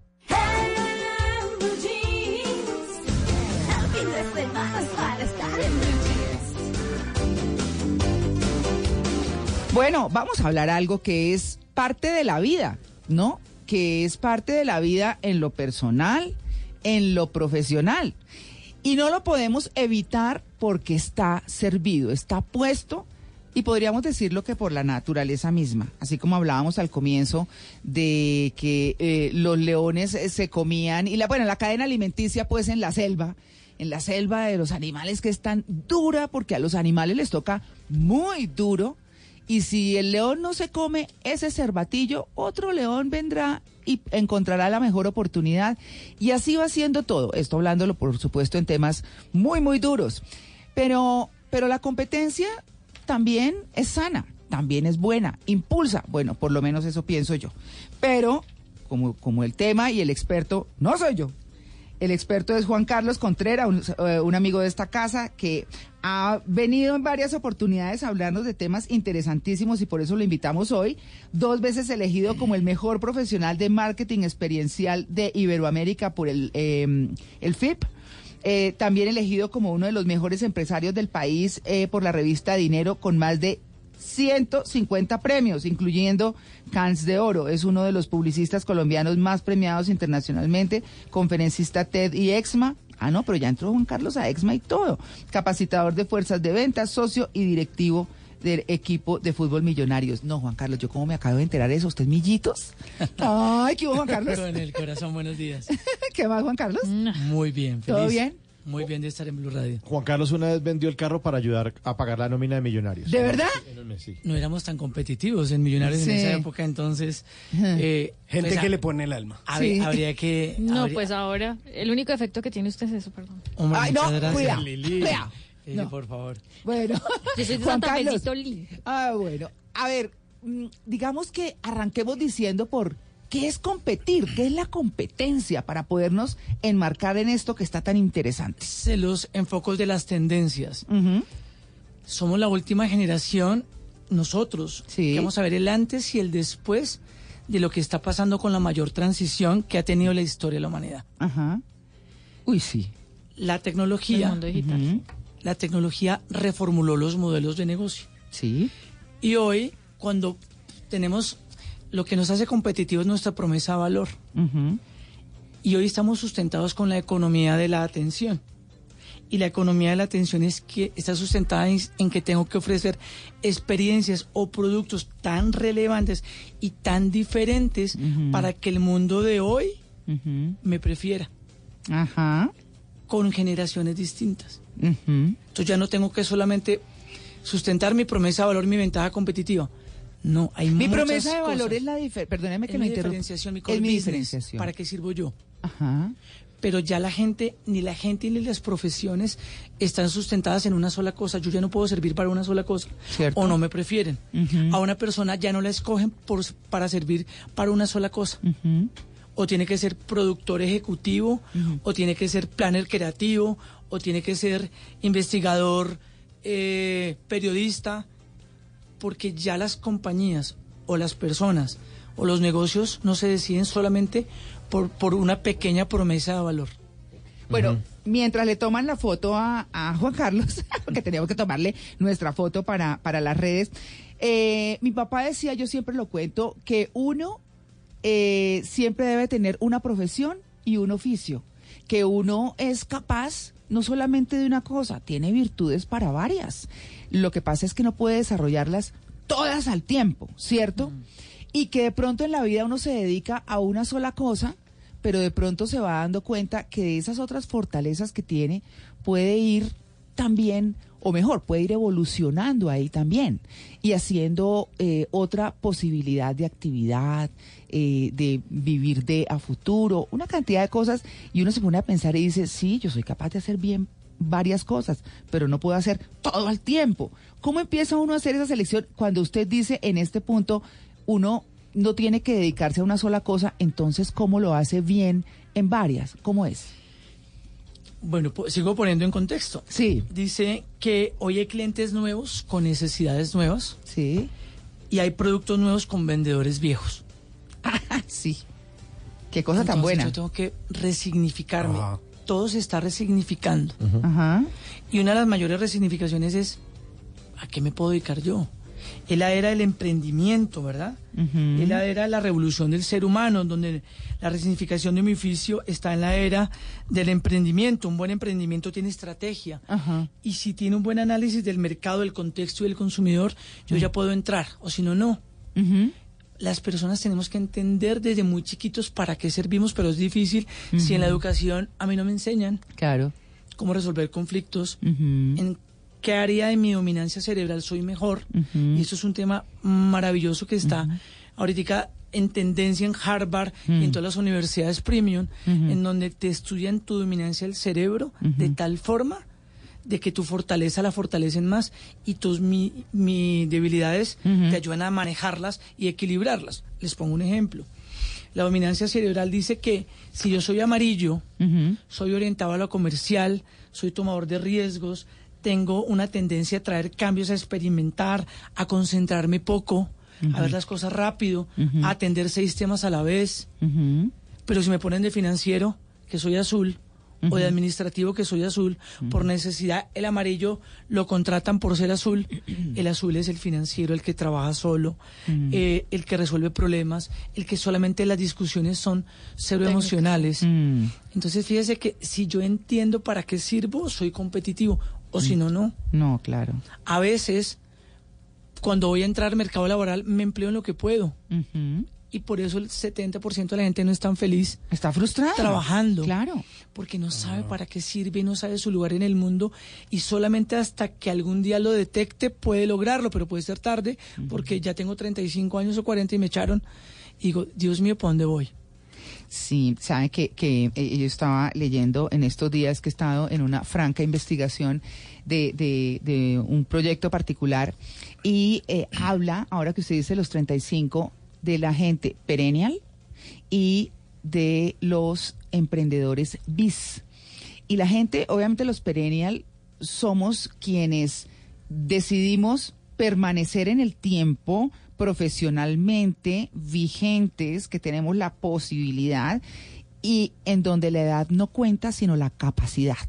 Y si uno se mentaliza de eso, pues seguramente va a poder llegar muy lejos. Y, digamos que eso se trata. Y los emprendedores bis, donde también, em, digamos, me siento un poco identificada, es que me gustó mucho, porque BIS es eh, Best in... ah, ay, se me olvidó. bueno, ya, ya se lo digo. Eh, que es como el Best in Slot, es eh, que el mejor en su campo, mejor dicho. Entonces, y eso es una tendencia de personas de 50 años para arriba que en los Estados Unidos decidieron emprender. ¿Por qué? Porque la humanidad cada vez se está haciendo más vieja en el sentido de que la gente está viviendo más y está teniendo menos hijos y hay menos gente joven. Y es gente que sale con mucha experiencia, siendo muy capaz y entonces decide que con la plata que le quedó de su pensión, de sus ahorros y de su cosa, puede emprender porque todavía es útil, que es lo que también tiene el sentido de ser perennial. Todavía es útil, todavía puede aportar, todavía puede enseñar y entonces hace unos emprendimientos increíbles. Y en eso está en este momento la humanidad. Es el nuevo clúster de desarrollo en la humanidad. Exacto. Les voy a poner un ejemplo. Sí. Parte de la innovación, que no es una, otra cosa que una idea útil que agrega valor, que rompe paradigmas y que sobre todo es rentable, sale, por ejemplo, Tinder, que es una aplicación que resuelve una tensión del ser humano de conocer Sí. a alguien. Sí. Ajá. ¿Cierto? Sí. Según la- la- el último el último estudio de ¿cuántos somos? ¿Cómo se llama eso? Del censo. Del DANE. Del DANE. El Colombia, la generación que más crece son los adultos mayores. Sí, señor. Y en el mundo más. Exacto. ¿Por qué más? Pues porque allá, pues eh, la tendencia, mucho, La allá es ciencia mucho nos más ha llevado allá. Claro, claro, claro. Entonces Tinder sale como innovación, resuelve un problema, mucha gente se casa por Tinder Mm. y ellos detectaron que había un nicho de mercado potencial que se llama Stitch, que es el Tinder para mayores de 55 años. Ah, no, fría, eso sí no sabía. Y es una locura. Mm. Entonces, ¿qué tiene que ver? Que si yo no me preparo y no soy competitivo Mm. para lo que queda de mi vida, Sí.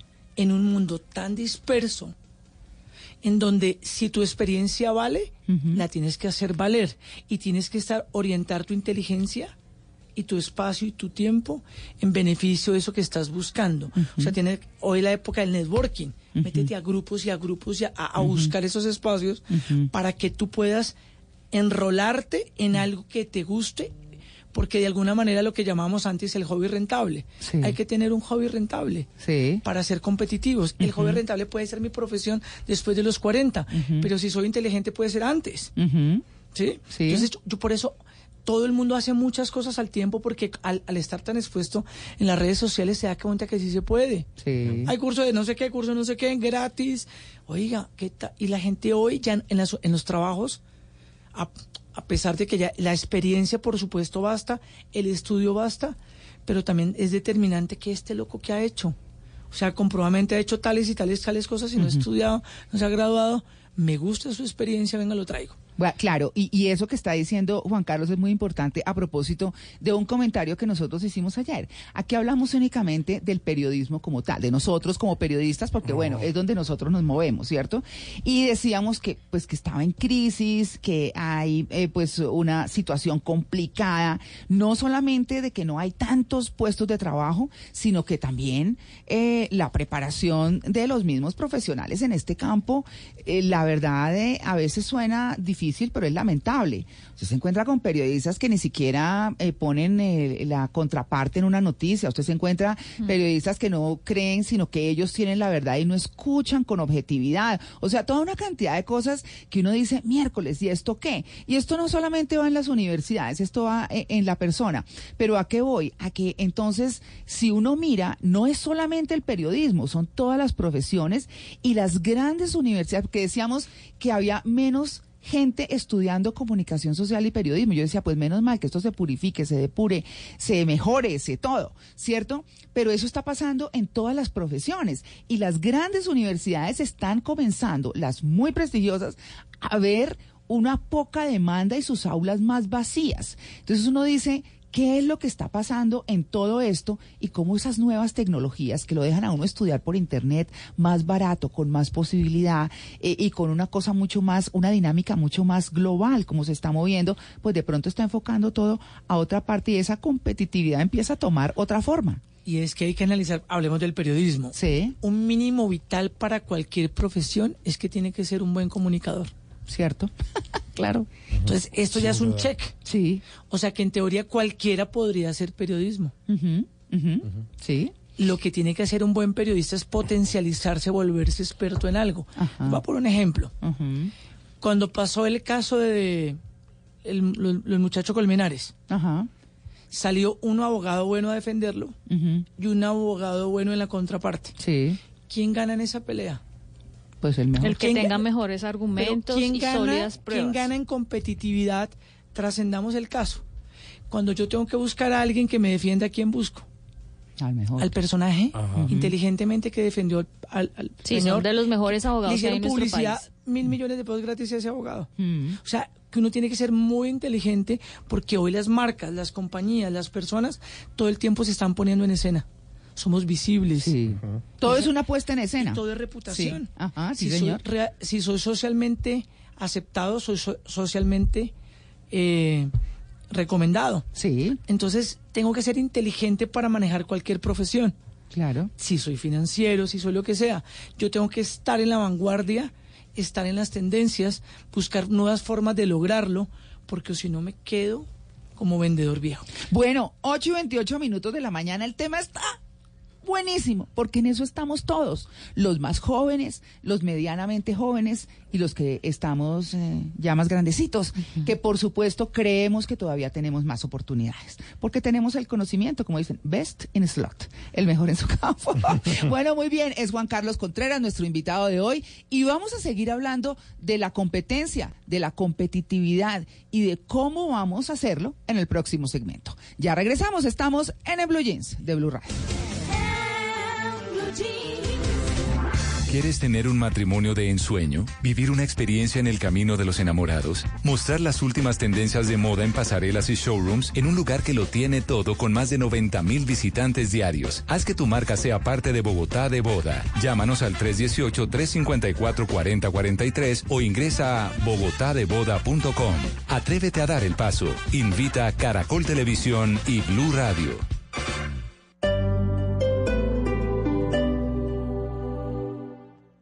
¿Quiere renovar su hogar? Ingrese a la app Da Vivienda Móvil y adquiera en 5 minutos una tarjeta de crédito móvil. Y aproveche la Feria del Hogar en Corferias del 22 de agosto al 8 de septiembre. Así de fácil.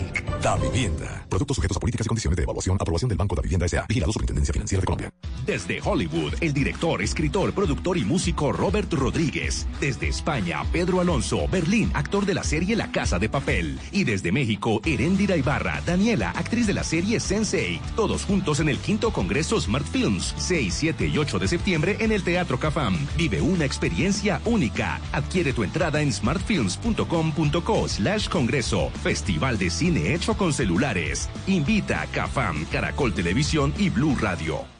El 2 de febrero del 2020 llega al Movistar Arena de Bogotá. Eros Ramazzotti, el italiano que le canta al amor, viene a seducir a su público con lo mejor de su repertorio y un imponente espectáculo. Accede a la preventa exclusiva pagando con las tarjetas débito y crédito de los bancos Aval del 26 al 29 de agosto de 2019. Aplican términos y condiciones. Código PULEP YMY 510.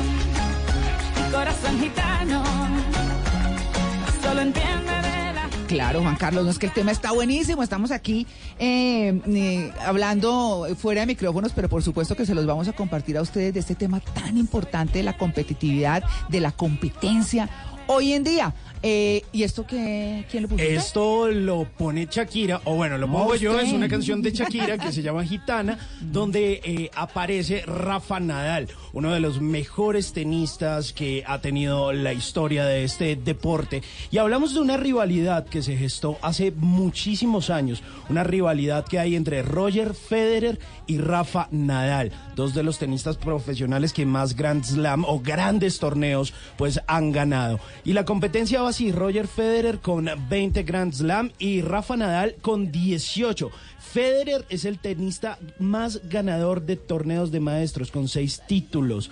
Eh, Nadal, además de eso, pues ha ganado varios ATP Masters 1000 con 33 títulos. Lo bueno de esta competencia es que estamos en una buena época para seguir viendo tenis. Ah, qué bueno. Mire, eh, Simón, usted que habla de Federer, él dice, el rival no es el enemigo, sino el que te hace mejorar. A propósito de nuestro tema central, la competencia nos hace mejores. Bueno, ahí vaya. está. Ahí está. ¿Le recuerdo la encuesta? Sí, pero por hágale, favor. hágale. La pregunta es a propósito de nuestro tema del día sobre la competencia entre las personas. eh, La, eh, la encuesta, la, la encuesta dice así.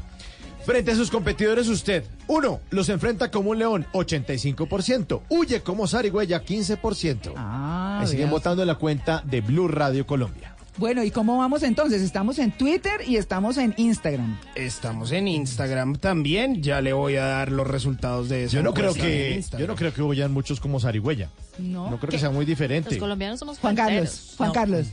Fíjate que aunque la gente, la gente esté pensando que hay que atacar a la competencia con todo, Hay que abrazarla. la tendencia es sentarse con la competencia a Claro. construir industria. Claro, total. ¿Qué les duele? ¿Cuáles son las oportunidades? ¿Qué está viniendo? ¿Me reúno con quién? Construyo indicadores de valor. Cada quien compite como puede. ¿Qué son indicadores de valor para nuestros oyentes, Juan Carlos? Por decir algo, en las agencias de comunicación, Mm, yo tengo un indicador de, de valor en la parte competitiva, es que si tengo buenos planners. ¿Por qué es importante tener planners? Porque hoy en el mundo el 60% es sustentación y el 40% es creación. Si uno sustentó bien una idea, una estrategia, un modelo de negocio, pues rápido se hubiera quedado fregado. Claro. ¿Sí? Claro. Alguien tuvo la alta capacidad de sustentar. Entonces eso, eso me hace competitivo.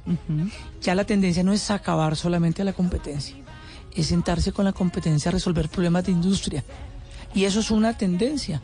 O si no, las industrias se acaban. Es que uno, mire, a propósito, eso que está diciendo Juan Carlos, a propósito de, de lo que comentaba Lili antes de esa campaña que contra el azúcar y la cosa, yo decía aquí, y me parece que es una observación eh, eh, personal, por supuesto, pero, pero decía, es que no se trata de acabar la industria del azúcar, es que ahí detrás hay un tema de educación, hay un tema de supervivencia de unas familias, hay una cantidad de cosas y creo que es, es en lo que, en lo que hay que enfocarse. Entonces, no es sentarse a acabar con el otro, sino decir, venga, hágase una campaña como, como lo hacía, o lo hace Bavaria, la de consumo responsable. Oiga, no se tome llave. un petaco completo, tómese tres cervecitas, o no sé, algo así por el estilo. No, une- tome, pero entregue las llaves, María Clara, porque eso es su consumo responsable. Usted también. puede tomar todo lo que quiera. Lleva su carro, entrega las llaves y un conductor de estos que están contratados por incluso mm, varios sitios donde usted va a rumbear, eh, lo lleva hasta la casa. y le Entonces no se 25 chupe una colombina, pesos. no, Y no las se chupe un paquete de colombina, sino una solita y chao. Y las buenas ideas Sí. Son fuertes cuando tú te unes con otro. Exacto. Que es la famosa economía colaborativa. Cuando te unes con otro para agregar valor. Y cuando agregas valor, la idea es mucho más grande y mucho más barata. Ay, mire, yo, yo eh, pues me da pena pues, hablarlo así como a título personal, pero yo, yo fui parte de la creación de una campaña muy chévere que hicimos en Bavaria que se llamaba, o se llama, Todos podemos ser padres. Eh, y era, era, era la campaña con los tenderos de no les venda a los menores de edad, ¿cierto?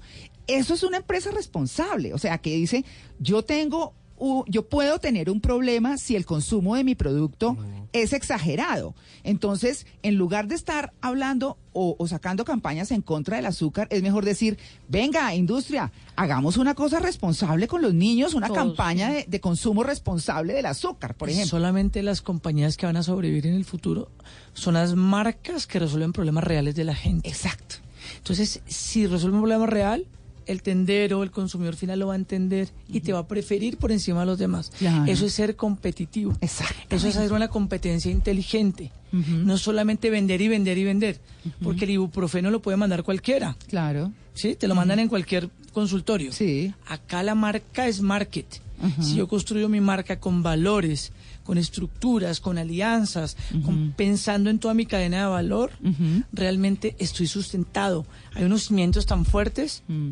Que la marca va a ser mucho más competitiva que los demás. Claro, es que eso es así. Así que a las 8 y 38 en este tema tan importante les recordamos nuestra pregunta del día en nuestra, en nuestra encuesta. Ahí está la encuesta sobre la competencia entre personas frente a sus rivales. Usted, uno, los enfrenta como un león o dos, huye como zarigüeya. Y en Instagram nos responden lo siguiente, enfrentarlos como un león, 61%, huir como zarigüeya, 39%. Están más gallinas en Instagram que en Twitter. En Twitter están Más- machitos. Sí, Ochenta- zarigüeyitas. 86% en Twitter, 14% huye como zarigüeya. Bueno, ahí están los resultados. Demostraron que para la tecnología no existen discapacidades. Nos enseñaron a estar preparados para salvar vidas. Que con robótica se construyen sueños. Que podemos construir autos más amigables. Y que todo el campo cabe en un celular. Vota por tu titán favorito de la categoría tecnología e innovación en www.titanescaracol.com. Titanes Caracol y Enel Codensa transforman nuestro mundo. Una iniciativa de Caracol Televisión. Antes del sonido envolvente estaba el cine mudo. Antes de la grabación digital estuvo el celuloide. Antes de los multiplex estaban los grandes teatros. En Blue Jeans, un vistazo al pasado del cine en 35 milímetros.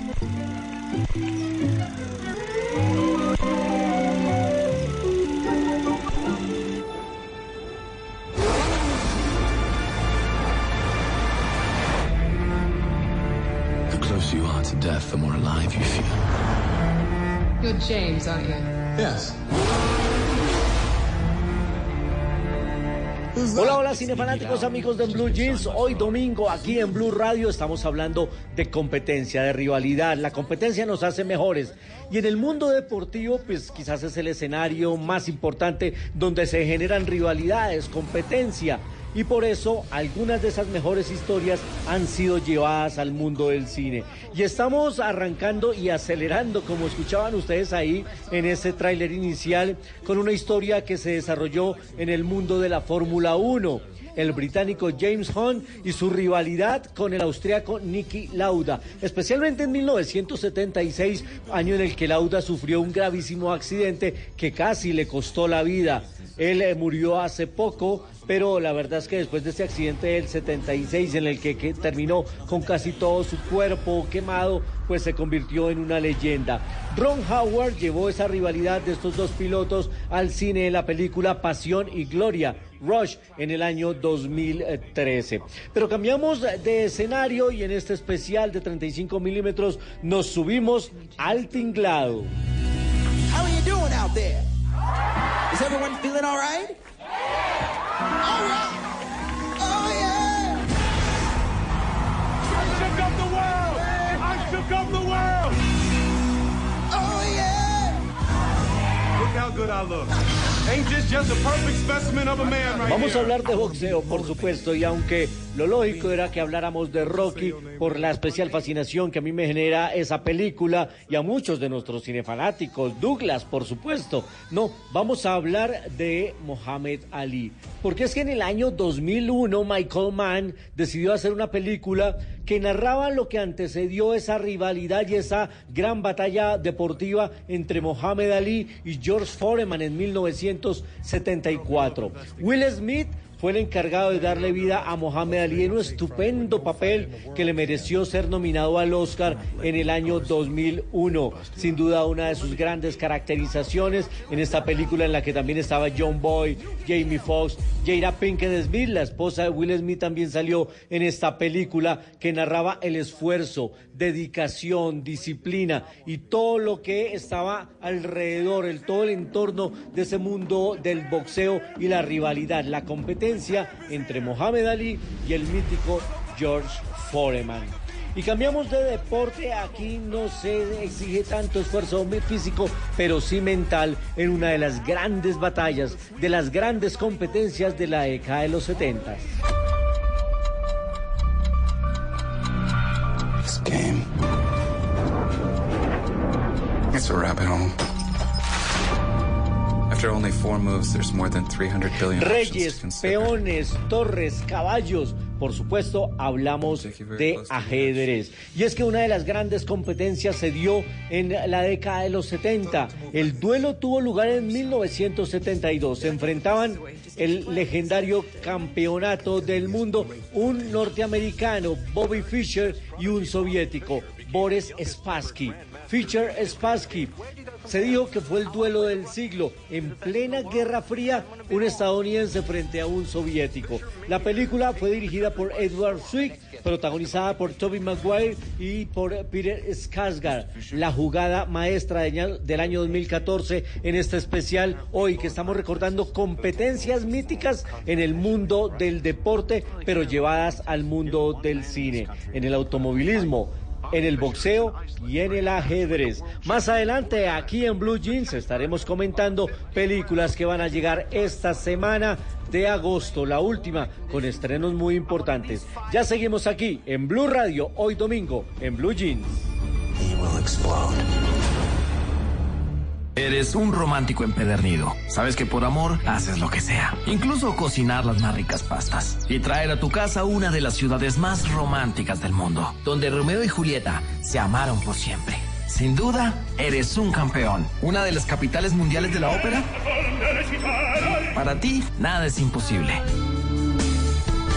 Apuesto a que eso no se lo esperaba. Pastas Verona. Si sabes de amor, sabes de pasta. Trabajamos pensando en usted.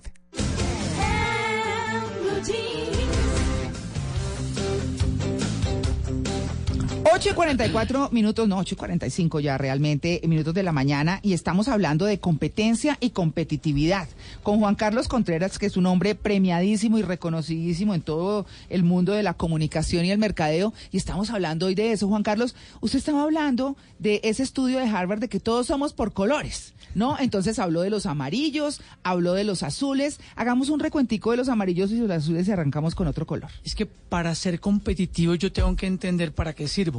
Y el estudio de dominancias me marca, por ejemplo, que los verdes, no hablo del partido, son las personas funcionales, los que construyen, los que tienen el ambiente ordenado, los que establecen el orden, los que hacen las tareas de papeleo, los que funcionan para mantener el status quo perfecto, los que hacen las tareas estructuradas, los que dan aliento. Son esas personas que son claves en los equipos de trabajo. ¿Esas son las? Los, Los verdes. verdes. Los verdes. Faltan, Ajá. Esa es una dominancia. Para retomar los Sí. amarillos y los azules, ¿cuáles eran? Los rojos son muy simpáticos, los rojos. Los rojos son aquellos que celebran todo. El que celebran el cumpleaños, los útiles, los que piensan en grupo, los, parranderos. que construyen relaciones, los que hablan en plural siempre, que está muy bien, Que vamos, los que ayudan a la haciendo. gente, no manejan la estrategia de la compañía. Son los que le ponen un ambiente distinto a la compañía. Ah, qué bien. Los amarillos son los orientados a la, comercializ- a la comercialización y a las ideas. Son los que ven las oportunidades donde nadie las ve. Son los que no se concentran más de cuatro minutos. Son los que tienen la alta capacidad de hablar de tres temas a la vez. Son los que ponen en problemas a los financieros. Son los, Los que ven azules. que aquí se puede, acá se puede, acá se puede. Son los que diseñan en su cabeza todo. Son visuales. Los azules, por el contrario, Son el los pecho frío. Son el Son los financieros. Sí. Son el número. Sí. Son los que mentalmente no les da para hablar de las personas. Trabajan solos. Las reuniones duran tres minutos. Si duran más de tres minutos se desesperan. Solamente quieren saber por qué, cuánto costó y qué voy a hacer.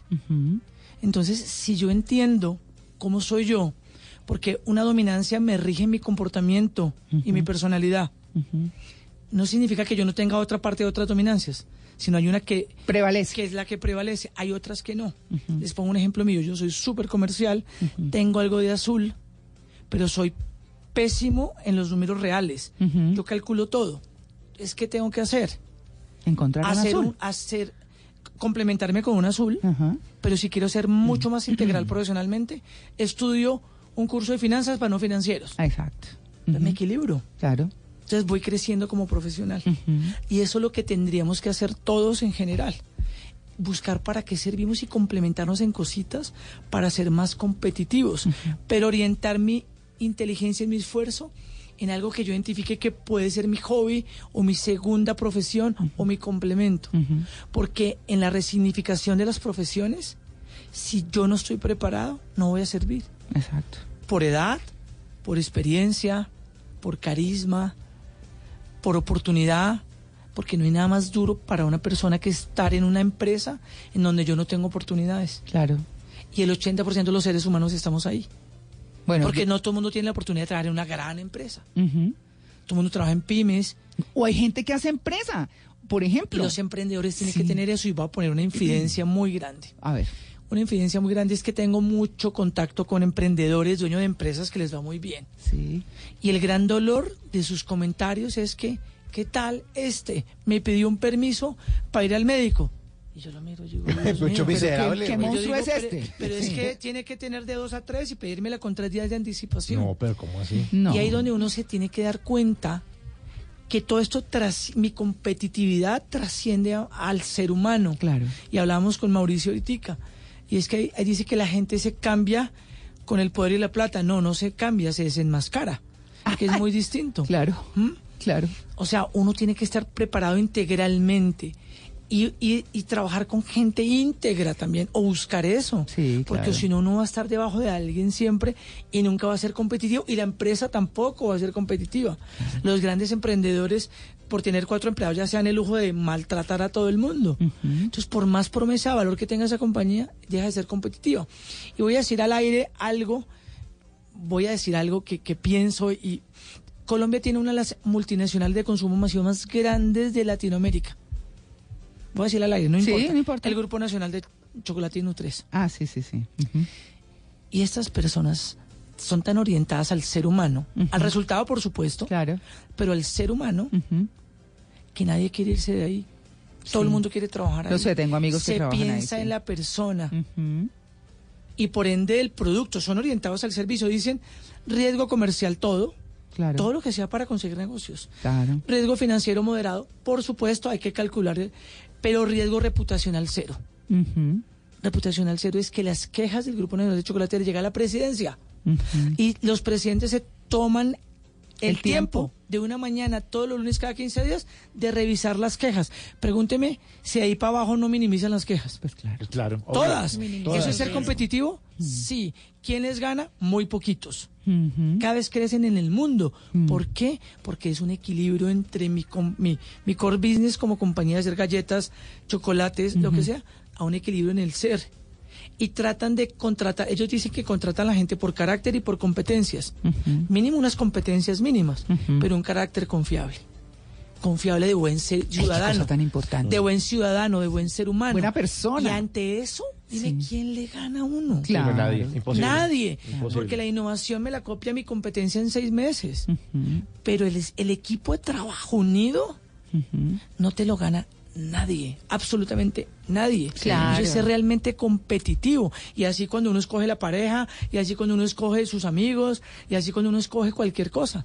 Entonces, fíjate que, y les pongo el tema, voy a poner un tema que tiene que ver con lo que pasó hoy con Farid Mondragón. Primero que lo han escuchado. Estamos en eso, sí, señor. Pa- Fíjense que todo se tiene que analizar baja- basado en el contexto. Todo es contexto. Todo en la vida, las ideas se venden y se estructuran en el contexto. El contexto con lo menos diferente. al- Fíjate que en Brasil a la nota de lo del Amazon le están dando menos relevancia. Por el tema No, es que del es contrato impresionante. de 38 millones Sí, de pesos de Farid por- Mondragón claro, con Coldeportes para hacerle el un contexto al... Eh, sí, contextualicémoslo y es eh, para que sepamos, eh, en algún momento Farid Mondragón se expresó bien de la vicepresidenta. Marta Lucía Ramírez, si dijo ABC, lo que sea, positivo. ofreció la medalla Exacto.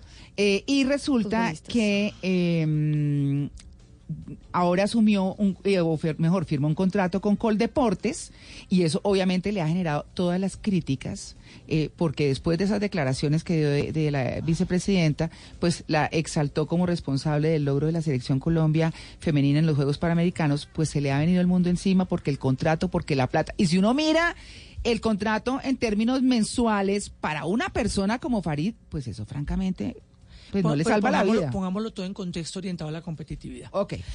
Contexto. El, eh, la Liga Femenina de Fútbol ha tenido problemas todos. Todos. Sí. Le iban a Todos. acabar. Le iban a acabar. Sí. ¿Quién tomó la vocería para que no se acabara? ¿Qué mujer del, de- de- de- del gobierno? La vicepresidenta. Sí. Dijo, Sí. organícense, doy mi aval, doy mi tiempo, reunió a las personas que eran, hicieron viable el fútbol femenino que no era viable. Exacto. Se iba a acabar. Entonces, ayudó la, la vicepresidenta. ¿Ayudó sí o no? Sí. Y si ayudó a que hubiera fútbol, si hay fútbol hay competitividad y al haber competitividad hay jugadores jugando, redundancia, para poder armar una selección, ¿verdad? Sí. Armaron la selección, sí. Ganaron, sí. ¿Tiene que ver la, vice, la vicepresidenta? Sí. ayudó, sí. Pero nos duele a todos, nos, a los latinos, Es que a los tema es político. nos es político. Nos duele, criticamos porque la gente no hace. Pero criticamos cuando hace también. Y cuando le damos la razón a alguien, está mal. Entonces ahora Farid le están dando palo. Pero ahora les hago una pregunta. Farid no fue uno de los jugadores más competitivos del mundo. Es que quiero ir a eso, Juan Sí. Carlos, en esto. En ese punto en el que usted está, es cuando, cuando eh, el eh, director de Coldeportes, que es Ernesto Lucena, dice, claro, él tiene un contrato de prestación de servicios, de, de prestación de servicios del programa ¿qué? Glorias del Deporte. Pregunto, ¿no es una gloria del deporte? Perdóname, y no solamente en Colombia. A este señor lo llaman a conferencias a todo el mundo. Y hay siete personas ahí. ¿Y sabe qué hizo Farid? Porque conozco el caso de Farid. Sí. Se ha preparado Sí. para lo que sigue. Ha hecho cursos, ha estudiado, Mm. ha hecho estudios de marketing, estudios de negocios. O sea, el señor trascendió. Mm. Claro. O sea, ¿es más competitivo? Claro. Sí. ¿Lo puede contratar cualquier compañía? Sí. Las multinacionales se lo pelean para que inspire a sus fuerzas de ventas y a sus equipos comerciales. da charlas ¿Por a la lata, Farid. O sea, Sí. ¿por qué? ¿Es competitivo? Sí. es cierto. Y, y dio, y- dio- dijo una verdad, sí, Mm. pero nos encanta criticar y eso nos pasa en los trabajos y eso nos pasa en las empresas. Seres humanos, como que- digo yo que siempre. Por, por no poner Mm. todo en contexto, acabamos. Y eso pasa en las compañías. ¿Pero sabes cuál es el pecado de Farid? Haber nombrado a Marta Lucía Ramírez. ¿Y eso cuál es el problema? Por eso, pero es que es eso, porque ¿Cuál estamos es en una cosa tan harta aquí. Sí, yo no Entonces sé por qué en Colombia, yo no sé ¿por por qué qué en no podemos decir que alguien hizo algo bueno. ¿Por qué? Porque entonces sí le dedicamos tiempo a decir que no lo hicieron. El gobierno es malo, todo el mundo es malo, el gobierno no es competitivo. ¿Cómo que no es competitivo? Vamos creciendo al 3%, pero es que no lo sentimos. Sí es duro. Y está pero es que difícil. es la verdad. Ah, hay otras cosas. Sí, pero antes de juzgar hay que entender. Sí. Porque, o- porque destruye una marca, destruye una industria, destruyó el azúcar, destruyó la sal, destruyó el cemento, destruyó todo por destruirlo, por estrategia, por política, por cultura. poder, por poder. Y eso hace que Colombia deje de ser competitiva, porque nos destruimos. Exacto. Y es que además hay una cosa, y, y es la estrategia hoy en día es hacer quedar al líder de un país, de una empresa o de lo que sea, como el imbécil, como el bobito, como el que no sirve para nada. Eso, eso lo leí en estos días en analistas internacionales que hablan de cuál es esa estrategia global que hay alrededor de los grandes líderes. Y es acabar, ¿qué importa que el país no avance? ¿Qué importa que la sociedad no surja? Si es que yo tengo que llegar allá y para llegar tengo que acabar y hacerlo quedar como un imbécil, porque esa es la verdad, ¿no? Sí, en el tema de empoderamiento femenino, eh, yo quiero contarles un dato. No solamente Farid Mondragón está contratado por Son Coldeportes, seis. María Isabel Urrutia, y todos son personas que ya superaron los 40 años. Ajá. Entonces, eh, el tema es que en Colombia ahora, pues porque hablan de la vicepresidenta Marta Lucía Ramírez, eh, Farid Mondragón lo crucificamos y que tiene de malo que Farid gane 6 millones de pesos mensuales, ¿acaso no se los merece? Pero el Pero tema es- es, el tema es la competencia. Eh, cuando se habla de competencias laborales, y usted lo estaba diciendo, Juan Carlos, estas personas que son más de 40 años, como María Isabel Urrutia o Farid Mondragón, son competitivos y por eso es que nuestro país puede ser ejemplo o llevar a la gloria a nuevas generaciones, Mm. ¿cierto? Con esa experiencia. ¿Por qué eh, nosotros aquí en Colombia no logramos ese equilibrio? No valoramos a este grupo de personas. Nosotros no valoramos la experiencia casi nunca. En otros países... tú Aquí ser viejo es un pecado, Tú tienes Juan Carlos. 60 años y dices, hombre, si me sirves. Lo que pasa es que sí hay que tener en cuenta que si no me preparo, porque hace tener 60 años no está malo 50. Ujú. Lo que pasa es que, ojo, estamos viviendo la transición más grande de la historia de la humanidad en los últimos 100 años. Más grande. Lo que ha pasado en estos cinco años ha sido más profundo Brutal. que los últimos 50 después de la Segunda Guerra Mundial. Uy, sí. Más. Entonces, para tener 40 años me tengo que preparar más. O sea, ya no es suficiente tener experiencia. Hay que tener más experiencia y enfocado en algún nicho de negocio. Claro. Para poder ser. Y, y ahora vuelvo al tema Farid. Estu- ¿Ha estudiado negocios? Sí. ¿Ha estudiado mercadeo? Sí. ¿Ha estudiado cómo hablar en público? Sí. ¿Ha estudiado todo para ser más competitivo? No, o sea, él está haciendo las cosas que son. ¿Me entiende? Es que este Y país con esa política no puede. Entonces, En serio. yo digo, por ¿En Dios, serio? por Ah. Dios. Entonces, y una competitividad. Hace poquito estuve en una reunión de eh, en Latinoamérica dando unas charlas y todo el mundo avala a Bogotá. Les encanta las ciclorrutas, les encanta un montón de cosas, les encanta lo que se está haciendo menos a nosotros. Sí. Es increíble. Se habla, y perdón por hablar de esto, del metro aéreo, el metro subterráneo. El metro aéreo está en las principales ciudades del mundo. Miami, Sao Paulo, Chicago, Dubai, eh, Alberta, Canadá, eh, Nueva York, París, Londres. Es un tema político. Es un tema político. Y dejamos, sí. dedicamos tiempo a atacar tanto que pierde competitividad la ciudad. Y tiempo.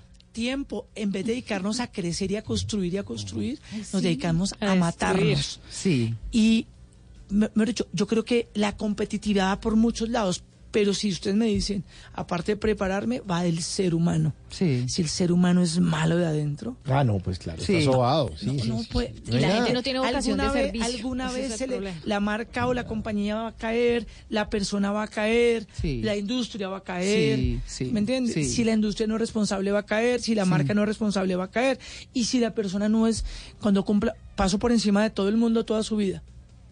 Y va a llegar a un momento en donde tiene que cambiar, ¿quién le va a ayudar? Nadie. Ajá. Nadie, porque no ha sembrado. Ser competitivo es todo Eh, Sí. es sumar, es agrupar, es, es, es, es sembrar en gente. Si no me lo puedo ganar, gánatelo tú.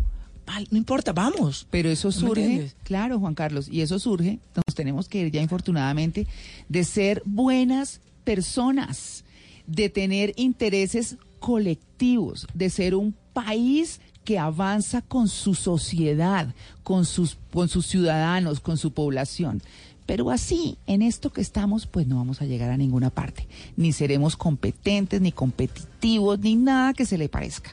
Así que bueno, les dejamos este tema hoy con un invitado excelente, como siempre, Juan Carlos Contreras, y pues les dejamos la inquietud para que ustedes piensen un poquito si esto vale la pena así, desde lo político, o más bien nos dedicamos a ser ciudadanos de bien. Eh, eh, competentes, ciudadanos que quieren que su país salga adelante, que su gente salga adelante, más allá de los intereses del poder. Juan Carlos, muchas gracias. Un honor haber estado acá. y que sigan arrasando porque desde mi punto de vista ustedes son un programa muy competitivo porque siempre traen temas muy interesantes a la- mesa, relevantes para la vida de la gente. Para el ser humano. Que Para es, el ser humano, que que es nuestro. ADN, sí señor. Por supuesto. Muchas gracias. Nueve en punto, ya regresamos. Estamos en En Blue Jeans de Blue Radio.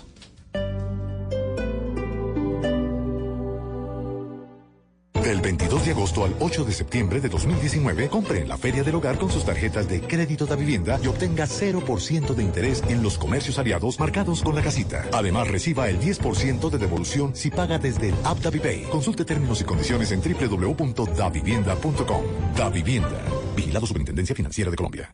Desde Hollywood, el director, escritor, productor y músico Robert Rodríguez. Desde España, Pedro Alonso, Berlín, actor de la serie La Casa de Papel. Y desde México, Erendira Ibarra, Daniela, actriz de la serie Sensei. Todos juntos en el quinto Congreso Smart Films, 6, 7 y 8 de septiembre en el Teatro Cafam. Vive una experiencia única. Adquiere tu entrada en smartfilms.com.co slash congreso. Festival de cine hecho con celulares. Invita a Cafam, Caracol Televisión y Blue Radio.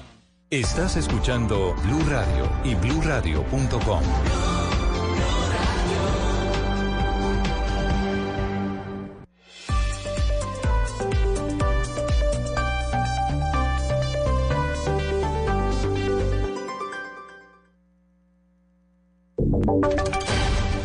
Y sonidos de Colombia y el mundo en Blue Radio y bluradio.com, porque la verdad es de todos. A las 9 de la mañana, dos minutos. Feliz mañana para todos. Es momento de contarles las noticias, la información más importante de lo que está pasando en Colombia y el mundo. Y la información llega a esta hora con referencia a alias Macaco, quien, mucha atención, estaría dispuesto a pedir pista en la JEP, en la Justicia Especial para la Paz, Uriel. Sí, señora Silvia, buenos días. Pues Carlos Mario Jiménez Naranjo, alias Macaco, tendría intenciones de ingresar a la Jurisdicción Especial para la Paz, según lo comunicó el constituyente Álvaro Leiva, quien dice haber estado con el ex, el ex jefe paramilitar que llegó extraditado de los Estados Unidos el pasado 20 de julio, tras purgar una pena de 11 años, luego de haber sido enviado a ese país en mayo de 2008, donde era requerido por narcotráfico. Señaló Leiva a través de un trino. Estuve con Carlos Mario Jiménez Macaco, quiere entrar al sistema de verdad, justicia, reparación y no repetición, le hace JEP y Comisión de la Verdad. Buena noticia para el país y las víctimas. Se aproxima la hora de la verdad. Destaparía muchas ollas sin importar quién tiemble. Jiménez Naranjo, una, uno de los más temidos paramilitares en Colombia, al estar al frente del bloque central Bolívar, hoy responde ante la justicia ordinaria luego de que el pasado mes de mayo la Corte Suprema de Justicia dejara en firme una condena por nueve años por enriquecimiento ilícito y lavado de activos. Uriel Rodríguez Silva, Blue Radio. Uriel, gracias. La personería de Bucaramanga está haciendo controles migratorios en la ciudad. Un equipo de funcionarios verifica que las empresas no estén vinculando a venezolanos que estén indocumentados, pero además trata de cerciorarse de que quienes están trabajando no sean contratados por menos dinero del que les corresponde. Verónica. En bares y otros negocios de Bucaramanga, la personería realiza operativos de control con el propósito de verificar que empresarios y comerciantes no estén vinculando a ciudadanos venezolanos de manera irregular. El personero Rafael Picón explicó que los migrantes pueden trabajar siempre y cuando tengan los documentos en regla y los necesarios para vincularse y de otra parte que los empleadores respondan con salarios y pagos como la ley lo determina. Estos operativos, como lo he anunciado, siguen de domingo a domingo y lo vamos a seguir haciendo. También estamos eh, llegando a diferentes centros nocturnos, centros comerciales de la zona de cabecera en Bucaramanga, revisando que no estén contratados eh, venezolanos sin los requisitos legales. La personería también coordina los traslados de los venezolanos que deben ser devueltos a su país. En Bucaramanga, Verónica Rincón, Blue Radio. Mucha atención porque un pequeño de dos años murió luego de haber sido arrollado por una motocicleta en la vía que de Cali conduce al municipio del Cerrito. Óigame, Víctor, el conductor, quien además resultó herido, estaba bajo los efectos del alcohol.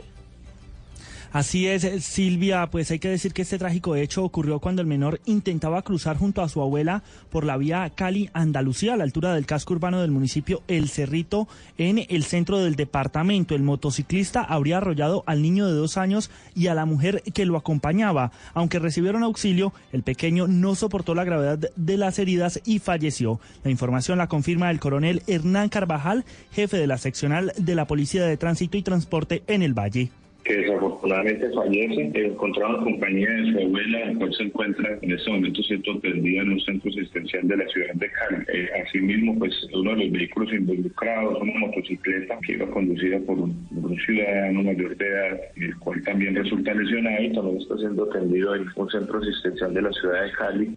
El presunto responsable, quien arrojó grado 1 en la prueba de alcoholemia, es atendido en un centro asistencial del norte de Cali y se encuentra bajo custodia de la policía para que responda por la muerte de este menor de dos años. En el Valle del Cauca, Víctor Tavares, Blue Radio. Muy bien, y ahora sí les tenemos uh, todos los cierres viales para hoy en Bogotá a propósito de la caminata de la solidaridad. Luis Fernando. Las actividades centrales de este evento se llevarán a cabo en el Parque Nacional, es decir, el desfile iniciará en la carrera séptima con calle 36. El recorrido va por la carrera séptima en la calzada oriental hacia el norte hasta la calle 67, en donde girarán al occidente hasta la carrera 13 y sentido al sur. Desde allí se tomará la avenida calle 63 al occidente entre la 13 y la Caracas. Algunos de los cierres viales se están dando justamente desde anoche. Los ciudadanos que circulan por la carrera séptima en el sentido sur-norte deberán tomar la avenida calle 32 al occidente, la carrera 16 al norte y la avenida calle 45 al oriente para tomar nuevamente la séptima hacia el norte. Para los que circulan por la séptima en el sentido norte-sur, deberán tomar la calle 46 al occidente, por la avenida Carrera 13 al sur, la calle 34 al oriente y allí vuelven a tomar la carrera séptima al sur.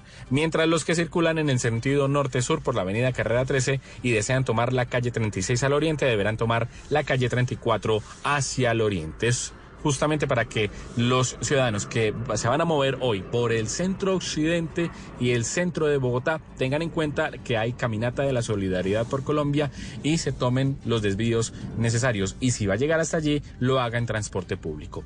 Luis Fernando Acosta, Blue Radio.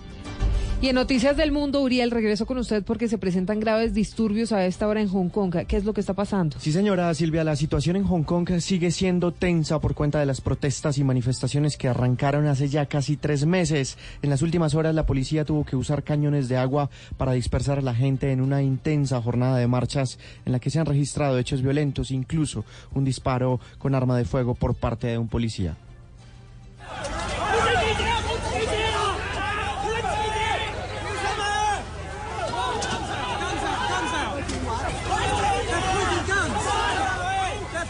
Inicialmente la manifestación fue prohibida por la policía, pero luego de algunos diálogos la autorizaron con el compromiso de mantener las rutas autorizadas, pero como escuchamos se ha tornado en caos en las calles de esa ciudad en las últimas horas. Uriel Rodríguez Silva, Blue. Y en deportes entonces, Joana James Rodríguez volvió a ser titular con el Real Madrid. Hubo goles colombianos en México, Ecuador e Italia. Así es, Silvia. Mire, comencemos en España. James Rodríguez regresó al Real Madrid luego de 832 días de ausencia.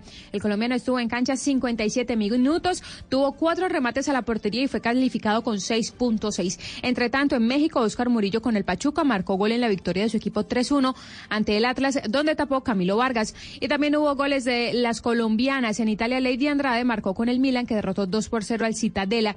Y finalmente, vuelta a España. Hay una fuga de cuatro corredores que tienen una diferencia diferencia de más de 13 minutos 40 segundos sobre el lote líder del colombiano Miguel Ángel López. Estamos en este momento a 64 kilómetros de la meta. En la próxima hora, Blue Radio con Rubén Darío García y César Augusto Tobón transmitiremos los últimos kilómetros de esta segunda jornada de la Vuelta a España. Joana Quintero, Blue Radio. Noticias contra reloj en Blue Radio. La noticia en desarrollo a esta hora llega desde Biarritz, en Francia, donde, mucha atención, un avión oficial iraní aterrizó en medio de la cumbre del G7, lo que alimenta los rumores de que algún alto representante de ese país se pueda sumar en el último momento de las conversaciones. Esto mientras que Donald Trump dijo que los demás miembros del G7 no le han pedido que frene la guerra comercial con China. Sin embargo, Trump reconoció que tiene dudas sobre todo lo que hace. Hablamos de la cifra. Francia puso en marcha una operación de salvamento marítimo para rescatar a 22 migrantes en el canal de la Mancha que se encontraban en dificultades cuando intentaban llegar a las costas de Inglaterra. Mucho, y estamos atentos también porque el tiburón más rápido y amenazado de los océanos fue incorporado hoy por primera vez a un sistema de protección que restringirá su comercio internacional. Todo esto para evitar que se extinga ante la fuerte demanda que generan sus aletas, que son ingredientes muy cotizados en la gastronomía asiática. 9, 10 detalles de todas estas noticias en blueradio.com. Recuerden seguirnos en Twitter en arroba bluradioco. Seguimos en Blue Jeans. Lo que se conoció esta semana. My administration has accomplished more than almost any administration in the history of our De lo que hablamos. Venezuela hoy es víctima de una agresión permanente. Lo que pasó en la ciudad. El poder colombiano ya es una realidad a escala planetaria. En el país. que fracasaron en, en la distribución de energía en la costa atlántica. En el mundo. Se va a encontrar con nuestra Fuerza Armada Nacional Bolivariana. Lo que viene para la próxima semana. Verdad me siento muy feliz de sido parte de esta fiesta tan especial, tan mágica. Todo se revisará en nuestra sala de prensa Blue. Ahora, cada domingo nos reuniremos para oír, entender y analizar lo más importante de la semana. Sala de prensa Blue. Este domingo a las 10 de la mañana presenta Juan Roberto Vargas por Blue Radio y bluradio.com. La nueva alternativa.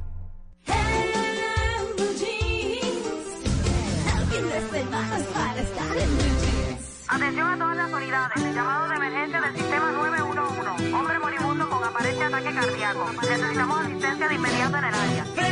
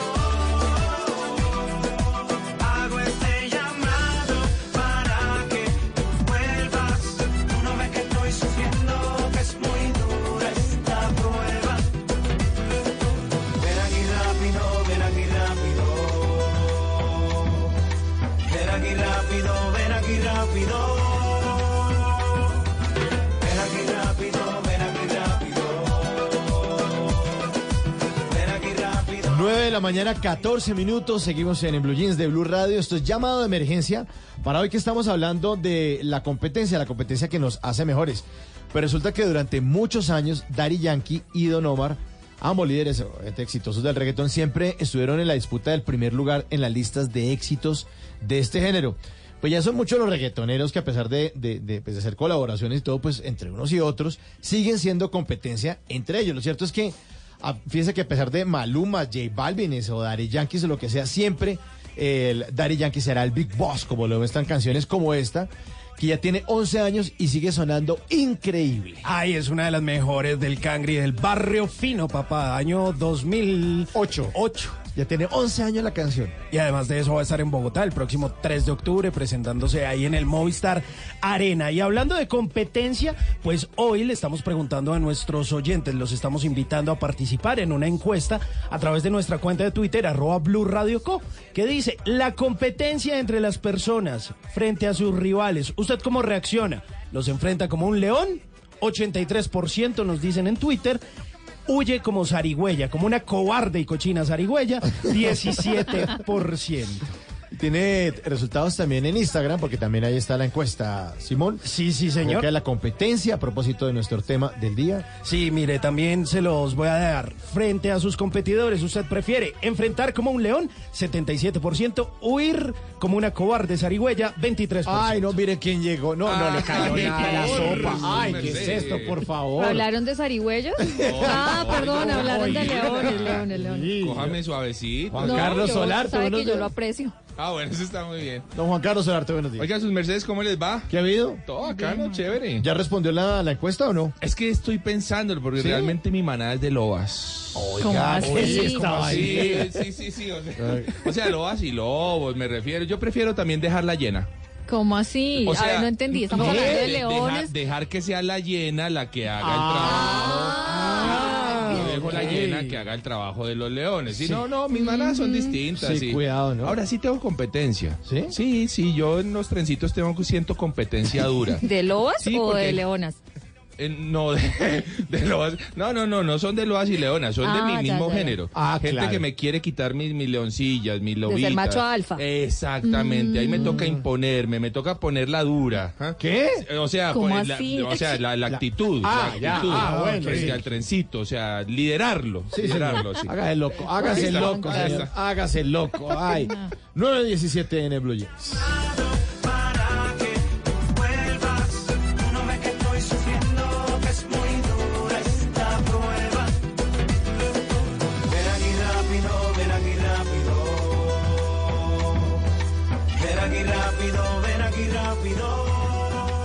No se complique, para todo hay una solución, o al menos un gadget. La vida es mucho más fácil con los gadgets de Simón.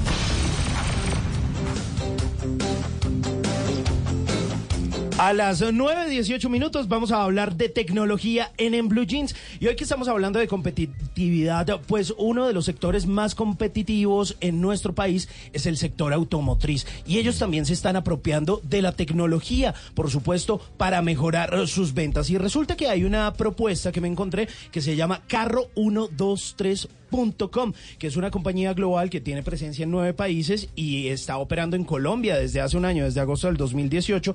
Y la idea de esto es simplificar la venta de carros usados, construir una infraestructura que permite realizar un proceso de forma rápida, segura, confiable, con un pago inmediato a través de una página web. Es decir, usted puede comprar carro a través de su celular o a través de su computador. Ya, simplemente se lo llevan a su casa, se encargan de todo el trámite y usted lo único que tiene que hacer es desembolsar vía web. ¿Así? Chao, Y papá. firmar los papeles. está Y bueno. firmar los papeles, pero todo eso sin salir de su casa. ¿Pero todo carro eso se lo nuevo. No, eh, carro usado. Usado. Carro usado. Ah. Ellos se encargan de hacer todo el peritaje, todo el trámite eh, y se llevan eh, todos los papeles a su Ah, casa chévere. para que se lo firmen. Es bien chévere. Pues resulta que hablamos con la gente de carro123.com y esto fue lo que nos contaron. ¿Qué es esta plataforma? ¿Qué es carro123.com?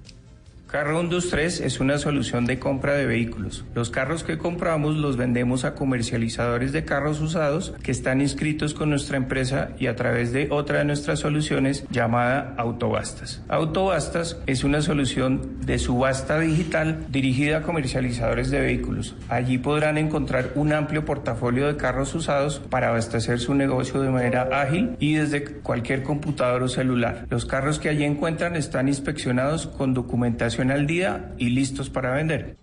Pero además de eso, pues obviamente hay unos requisitos y unas cosas ah, previas que hay que tener en cuenta. ¿Cuáles son? Esto fue lo que nos respondió el vocero de Carro 123. Los requisitos para optar por este servicio son muy sencillos. El interesado debe seguir el proceso de tres pasos, iniciando en nuestra página www.carro123.com y al momento de la inspección debe presentar los documentos del carro. En el caso de autobastas, el comercializador debe pasar por un proceso de revisión de documentación de la compañía para obtener el acceso a la plataforma. Esto no tiene ningún costo y toma solo un par de días. Y como les había prometido el día de ayer, ya dejando aparte este tema de los automóviles, pues en el Gamescom que se llevó a cabo en Alemania hace un par de días, pues la gente de Honor anunció una estrategia gaming con un accesorio que es un gamepad. Esto básicamente es un gadget que es un accesorio para juegos, eh, para todos esos gamers que les encanta jugar en su dispositivo móvil y resulta que de los 18% de usuarios de son amantes de los eh, videojuegos. Y resulta que este gamepad básicamente es un eh, dispositivo que tiene la posibilidad de adaptarlo a su celular para que usted pues obviamente pueda tener un mejor desempeño en algún equipo, por ejemplo el Honor 20 Pro, que es un equipo con un Kirin 9080, una memoria RAM de 256 gigas, 4000 eh, miliamperios y que por supuesto es uno de los dispositivos más destacados a la hora de sacarle provecho a un eh, juego. Este, este gamepad eh, tiene un eh, conector USB tipo C para alargar el tiempo del juego, pues obviamente, y además de eso, pues eh, conectividad eh, Bluetooth. Pues esto es mi recomendación del día de hoy aquí en los gadgets de Simón. Demostraron que para la tecnología no existen discapacidades. Nos enseñaron a estar preparados para salvar vidas. Que con robótica se construyen sueños. Que podemos construir autos más amigables. Y que todo el campo cabe en un celular. Vota por tu titán favorito de la categoría tecnología e innovación en www.titanescaracol.com. Titanes Caracol y Enel Codensa transforman nuestro mundo. Una iniciativa de Caracol Televisión. Eres un romántico empedernido. Sabes que por amor haces lo que sea. Incluso cocinar las más ricas pastas. Y traer a tu casa una de las ciudades más románticas del mundo. Donde Romeo y Julieta se amaron por siempre. Sin duda, eres un campeón. Una de las capitales mundiales de la ópera. Para ti, nada es imposible. Apuesto a que eso no se lo esperaba. Pastas Verona. Si sabes de amor, sabes de pasta. Trabajamos pensando en usted.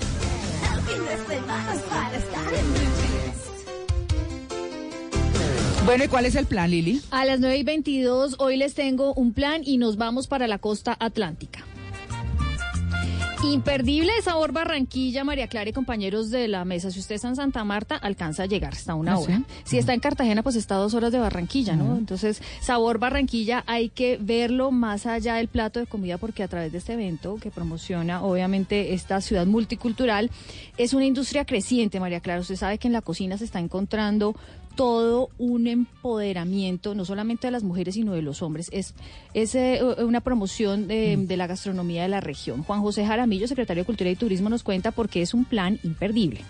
Sabor Barranquilla es, es la feria eh, más importante del Caribe colombiano y que hoy eh, eh, hace parte de esa gran cocina de inmigrantes que llega a esta ciudad y que convierten a Barranquilla en una gran plataforma de la gastronomía. Miren este dato, según ProColombia, hoy los viajeros en el mundo quieren saber más de las tradiciones y de la historia de gastronomía y obviamente hacen sus planes, em, los turistas hacen sus planes con em, restaurantes, con el sitio donde venden la arepa del huevo y eso es increíble. La Organización Mundial del Turismo dice que la gastronomía genera un impacto cercano al 30% de los ingresos económicos de un destino. Juan Carlos, usted puede imaginar, o sea, es. es. imperdible. Usted tiene que irse a un festival gastronómico, pero además tiene que estar eh, agendado con otros sitios turísticos. Es que mucha gente, Lili, prefiere conocer un país o un lugar a, a partir de sus sabores. Claro. Exacto, y eso es sabor Barranquilla, como dice Juan José Jaramillo. Definitivamente esta es una feria que se nos volvió muy importante a nosotros, a los barranquilleros, en su doceava versión. Eh, aspiramos a una derrama económica de más de 2 mil millones de pesos, una generación de empleo directa e indirecta de más de 1.600 empleos para la ciudad. Bueno, imagínese toda la economía que se mueve alrededor de Sabor Barranquilla. Según el informe de FENALCO, el año pasado Sabor Barranquilla vendió 2.150 millones de pesos, pueden creer, solo en gastronomía. Y esperamos que les vaya bien. Este es un plan imperdible. Por favor, vayan a la costa atlántica, visiten todas estas ofertas gastronómicas. Sabor Barranquilla 925.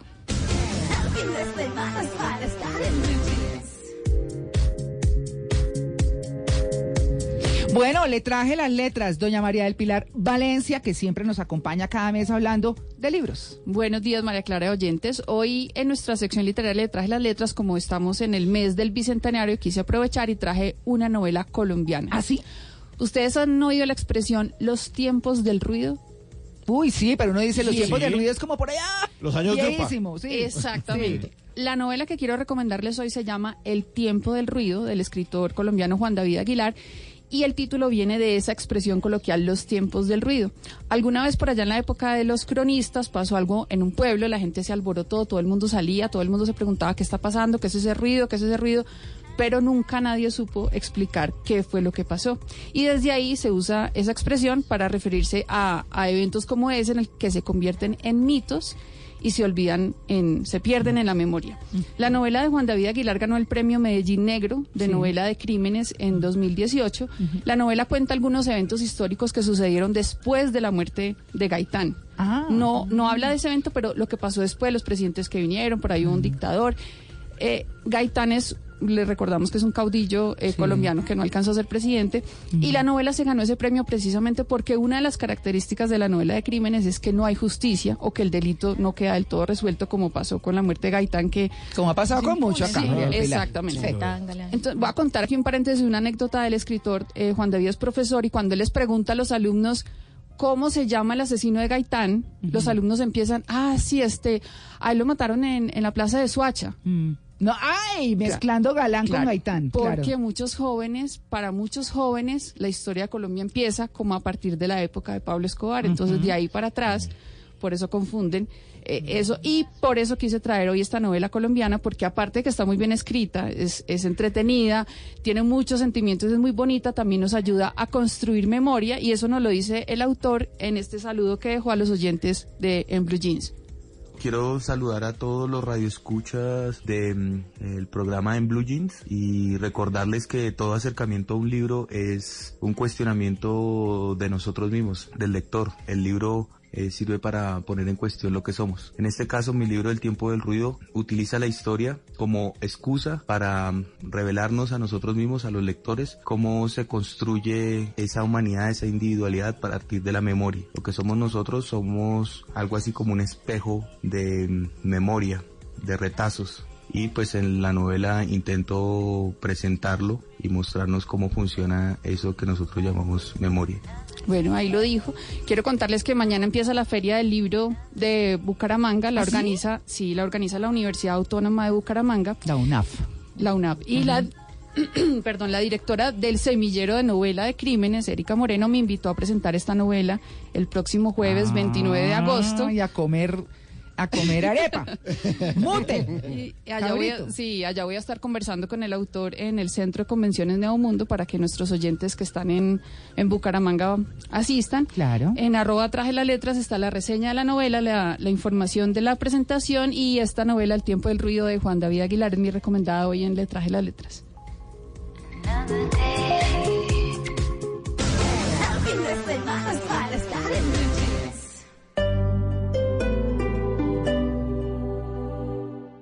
El 2 de febrero del 2020 llega al Movistar Arena de Bogotá. Eros Ramazzotti, el italiano que le canta al amor, viene a seducir a su público con lo mejor de su repertorio y un imponente espectáculo. Accede a la preventa exclusiva pagando con las tarjetas débito y crédito de los bancos Aval del 26 al 29 de agosto de 2019. Aplican términos y condiciones. Código PULEP YMY 510.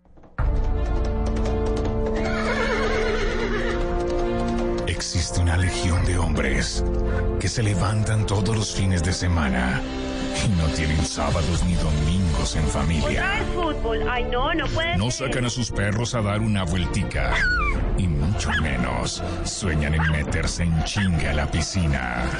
Es la misma legión de hombres que traen todas las emociones del fútbol profesional colombiano en Blue Radio.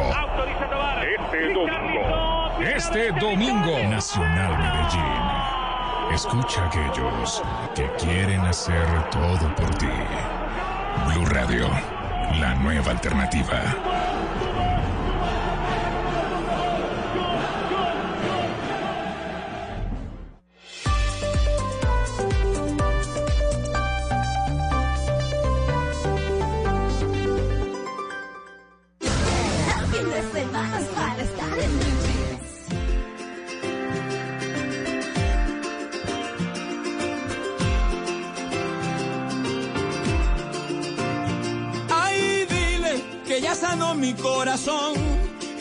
Duele más su amor, que ya no lloro más por ella. Ve y dile que yo aprendí bien la lección, que no me entrego otra ilusión, si es para sufrir de esta manera. Que ya no piensa en regresar, aunque no le guardo rencor, que ya pasó todo el dolor. Oh, oh que solo el tiempo le si alguien la quiso más que yo, que me hizo fuerte con su adiós y le deseo lo mejor.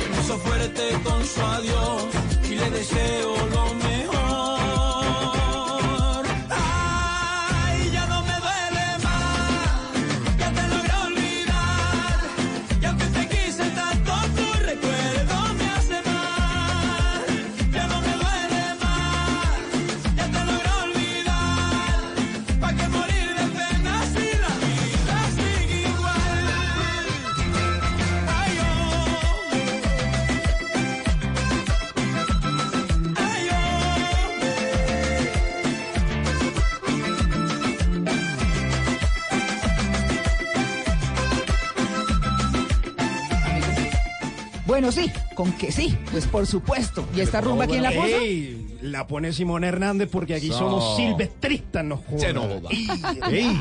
Pues mire, este señor sí que ha tenido competencia a lo largo de su vida musical. Al inicio con Peter Manjarres y otros artistas de esa nueva ola. Y ha sido muy criticado por lo que ha hecho con el vallenato. Dicen, eche compadre, pero eso no es vallenato. Eso es lo que tú estás haciendo, es una vaina ahí toda rara. Pero lo que sí realmente ha hecho Silvestre Dangón es dar un paso más allá con el vallenato. A pesar de que los diomedistas, los zuletistas y otras dinastías vallenatas no lo quieran tanto, pues lo que sí se tiene que decir es que el silvestrismo y lo que hace Silvestre Dangón hoy en día es de valorar. Es el artista colombiano que más boletas vende, no solo en Colombia, sino a nivel internacional. Y no lo digo yo, lo dijo Fernán Martínez, que es uno de los que, pues, alguito sabe de música. Y entonces, pues, se dedicó a meterle ritmos urbanos, otras cositas, a jugar eh, con Nicky Jam, a hacer eh, también canciones con Nati Natasha. Y bueno, pues aquí está una muy buena canción que también tiene un remix junto a Farruko. Se llama Ya no me duele más. Silvestre.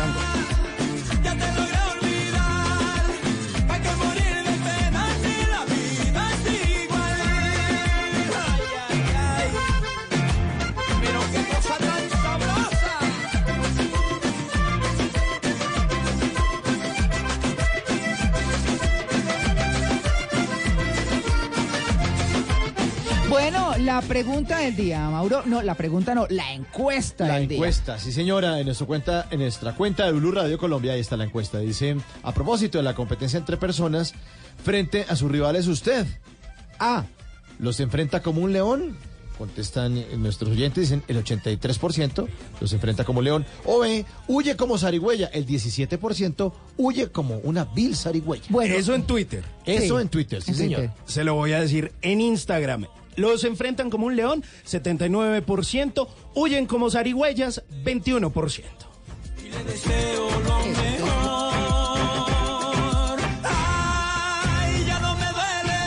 Bueno, Lili, ¿qué tienes tú Ay, ahí? no, les tenemos boletas a nuestros oyentes Ay, me porque encanta. no se pueden perder Club de Baile.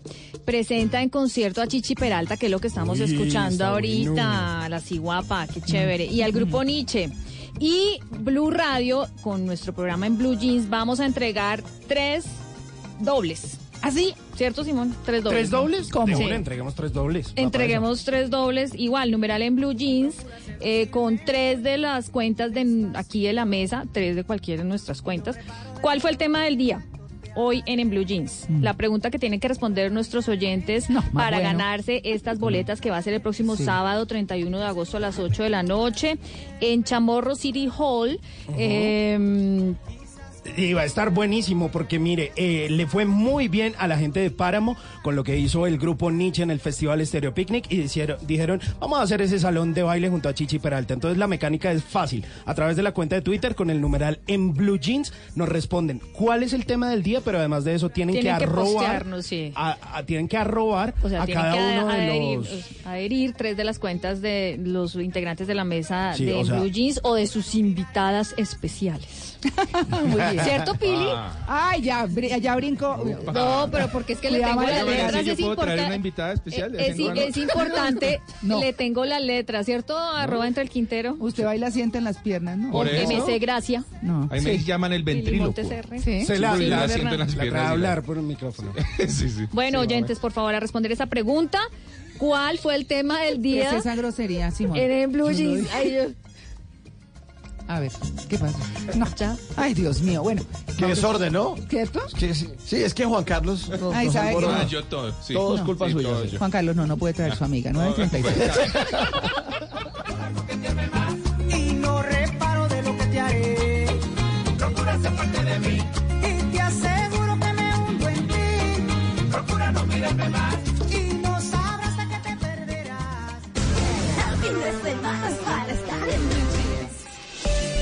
El aceite de palma 100% colombiano es natural, es saludable, es vida. En Blue Radio son las 9 y 38 minutos en, en Blue Jeans de Blue Radio. ¿Aceite de palma colombiano? Sí, el que es 100% libre de grasas trans. No cambia el sabor de tus comidas y es natural porque viene directamente de su fruto. Conoce el aceite de palma colombiano. Es natural, es saludable, es vida. Reconócelo por su sello y conoce más en lapalmaesvida.com. Aceite de palma 100% colombiano. Campaña de Fede Palma con el apoyo del Fondo de Fomento Palmero.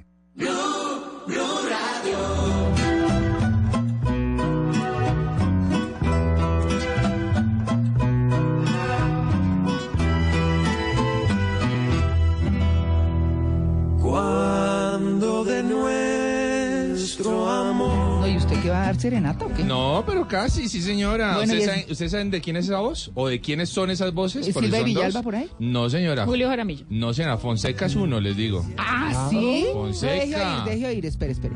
Ya que solo por ti.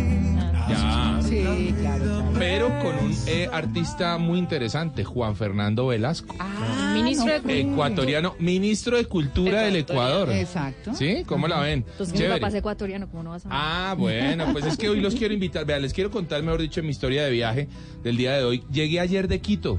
¿Ah, sí? Sí, llegué ayer de. Quito y llego tan sorprendido de esa ciudad. Los restaurantes que hay, No, o es sea, todo es una cosa fantástica lo que está ocurriendo Sí, en Quito. sí. Y lo- el primer mensaje que yo le quiero llevar a la gente, a, a- a nuestros oyentes es, oiga, Quito es un muy buen destino, por ejemplo, de puente.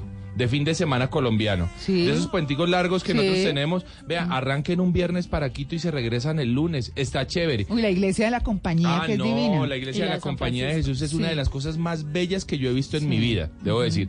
Por supuesto, con esos toques de sincretismo entre lo indígena y lo español, con ese toque de rebeldía, con esas láminas de oro. Eh, de, de- de- de polvo de oro, De polvo realmente. de oro, sí, señor. Una cosa impresionante, la iglesia de la Compañía de Jesús tiene un costo de, ingreso de 6 dólares para el turista, importante Es eh, tenerlo en cuenta, pero es bellísima. Decir que la gente, a los colombianos nos asusta mucho el tema dólar, porque por supuesto Es Quito... economía dol- dolarizada. sí. Exactamente, pero ojo, lo que hay que tener en cuenta es que es un dólar con precio ecuatoriano, no dólar a precio americano, ¿sí? Ajá. Es, es decir, las cosas son, eh, son, son asequibles. Yo, esa, esa teoría de cuánto vale una Coca-Cola es absolutamente fundamental. Allá cuesta un dólar cincuenta, es decir, cuatro mil quinientos pesos Cinco colombianos, sí, más o menos. sí, sí. Lo que quiere decir que es, es viable. No es eh, un destino loco realmente en términos económicos para nosotros y vale la pena. El tema de gastronomía, como lo decía María C, por Dios, la cosa la vienen sacando del, est- del estadio. Sí, señor. Hay que decir que Ecuador no tiene restaurantes y Quito todavía no tiene restaurantes eh, con estrella Michelin, pero...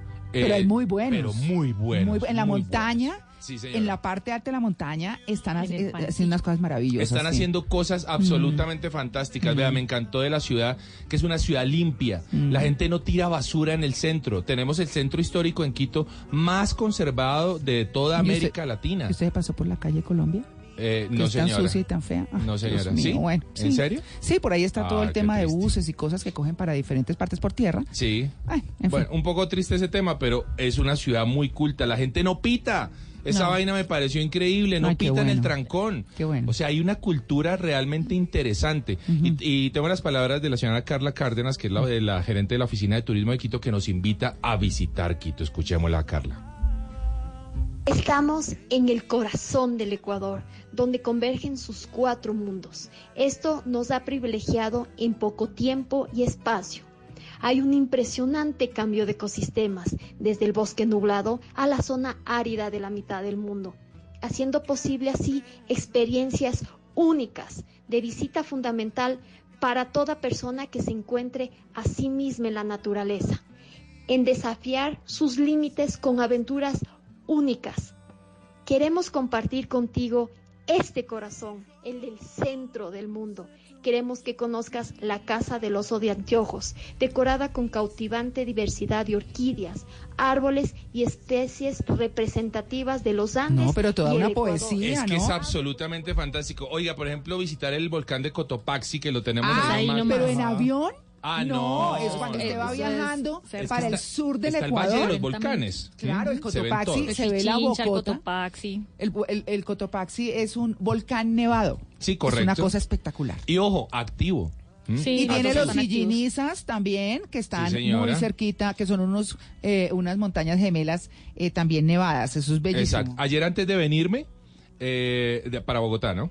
Eh, eh, fui hasta en teleférico, por supuesto, a la montaña. Claro. Eh, a la parte más alta, per- perdón, Simón, ¿no? Es que se, se ríe Simón de qué. Bueno. No, no. ¿A cuál montaña? No, a, la- a una montaña muy bella. Se hace una, una función en teleférico que es absolutamente maravillosa. Oiga, les quiero decir, ustedes pueden pasar de, de la ciudad de Quito a 2.800 metros de altura sobre el nivel del mar, a los bosques nublados a 1.800 en solamente una hora y cuarto. Y a la mitad del hacer- mundo en Y 30 a la minutos. mitad del mundo, y hacer canopy, y hacer ecoturismo, y hacerlo absolutamente todo, porque Quito lo tiene absolutamente todo. Me encantó la ciudad, me encantó lo que viví, me encantó la experiencia, me encantó la- la- la- las empanaditas de viento. María, si usted ha Ay, probado empanaditas de viento, Y los helados de paila. Y los hel- sí, señora. Sí. Y el locro. Ajá. El locro que eh, tienen el más de jaguar 30 eh, papas. Sí. Es una cosa loquísima. Como Perú. Y me fui Ajá. para el mercado San Francisco. Me hicieron eh, curaciones eh, de sanación con ortiga. Hágame el favor. ¿Con ortiga? Sí, Estuve era lo rascándome el resto de la noche.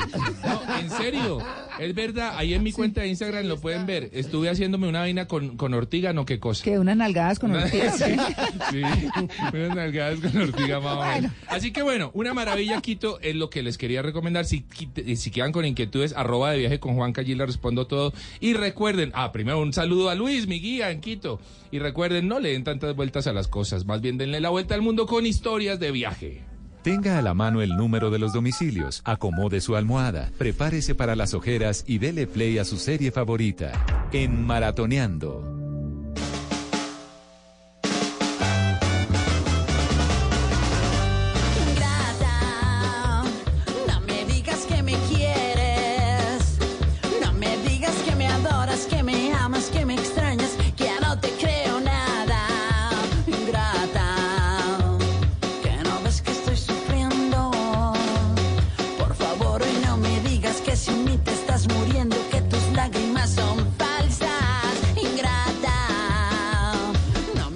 Alístese para maratonear y es que ya viene el estreno de una serie bien interesante de la que ya habíamos tenido el gusto de hablar, al menos el año pasado y hace un par de días. Se llama Bios, vidas que cambiaron la tuya. Habíamos visto Gustavo Cerati, habíamos visto Charlie García, pero este año pues vamos a tener la oportunidad de ver no solo la vida de Luis Alberto Spinetta, sino de los cuatro integrantes de Café Tacuba. Y una de las presentadoras, o más bien la presentadora de este capítulo que se va a encargar de contar la vida de Café Tacuba, es la artista Francisca Valenzuela. Es, ya estaba hace unos días por ahí en Perú, en el ¿Quién cierre de los ¿Y esa Panamericanos. porque es que es famosa? No, Fran- Francisca Valenzuela es una artista chilena Ah. que eh, de hecho pues se ha hecho muy famosa pero en la ce- escena independiente donde está digamos también Messi Periné, este man y bueno y otros eh, artistas de esta movida.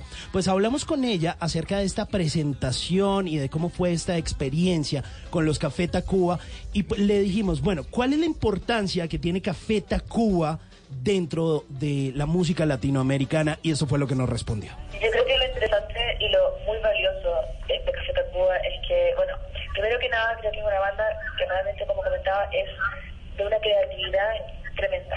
Siempre están jugando, son muy lúdicos, hay un sentido de humor, ¿verdad? Por otra parte, cuestionan las cosas, no solamente tienen canciones que por sí solas cuestionan eh, ciertos temas políticos o inquietudes sociales, pero van también cuestionándose el paradigma y el qué es ser hombre rockero en Latinoamérica, constantemente, en sus letras, en su puesta en escena. Son muy progresistas, ¿verdad?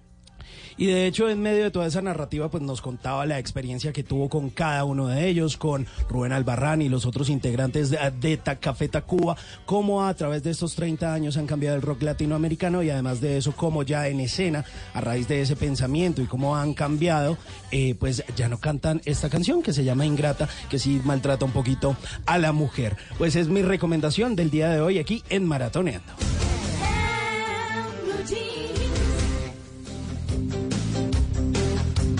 ¿Qué se encontró, Lili?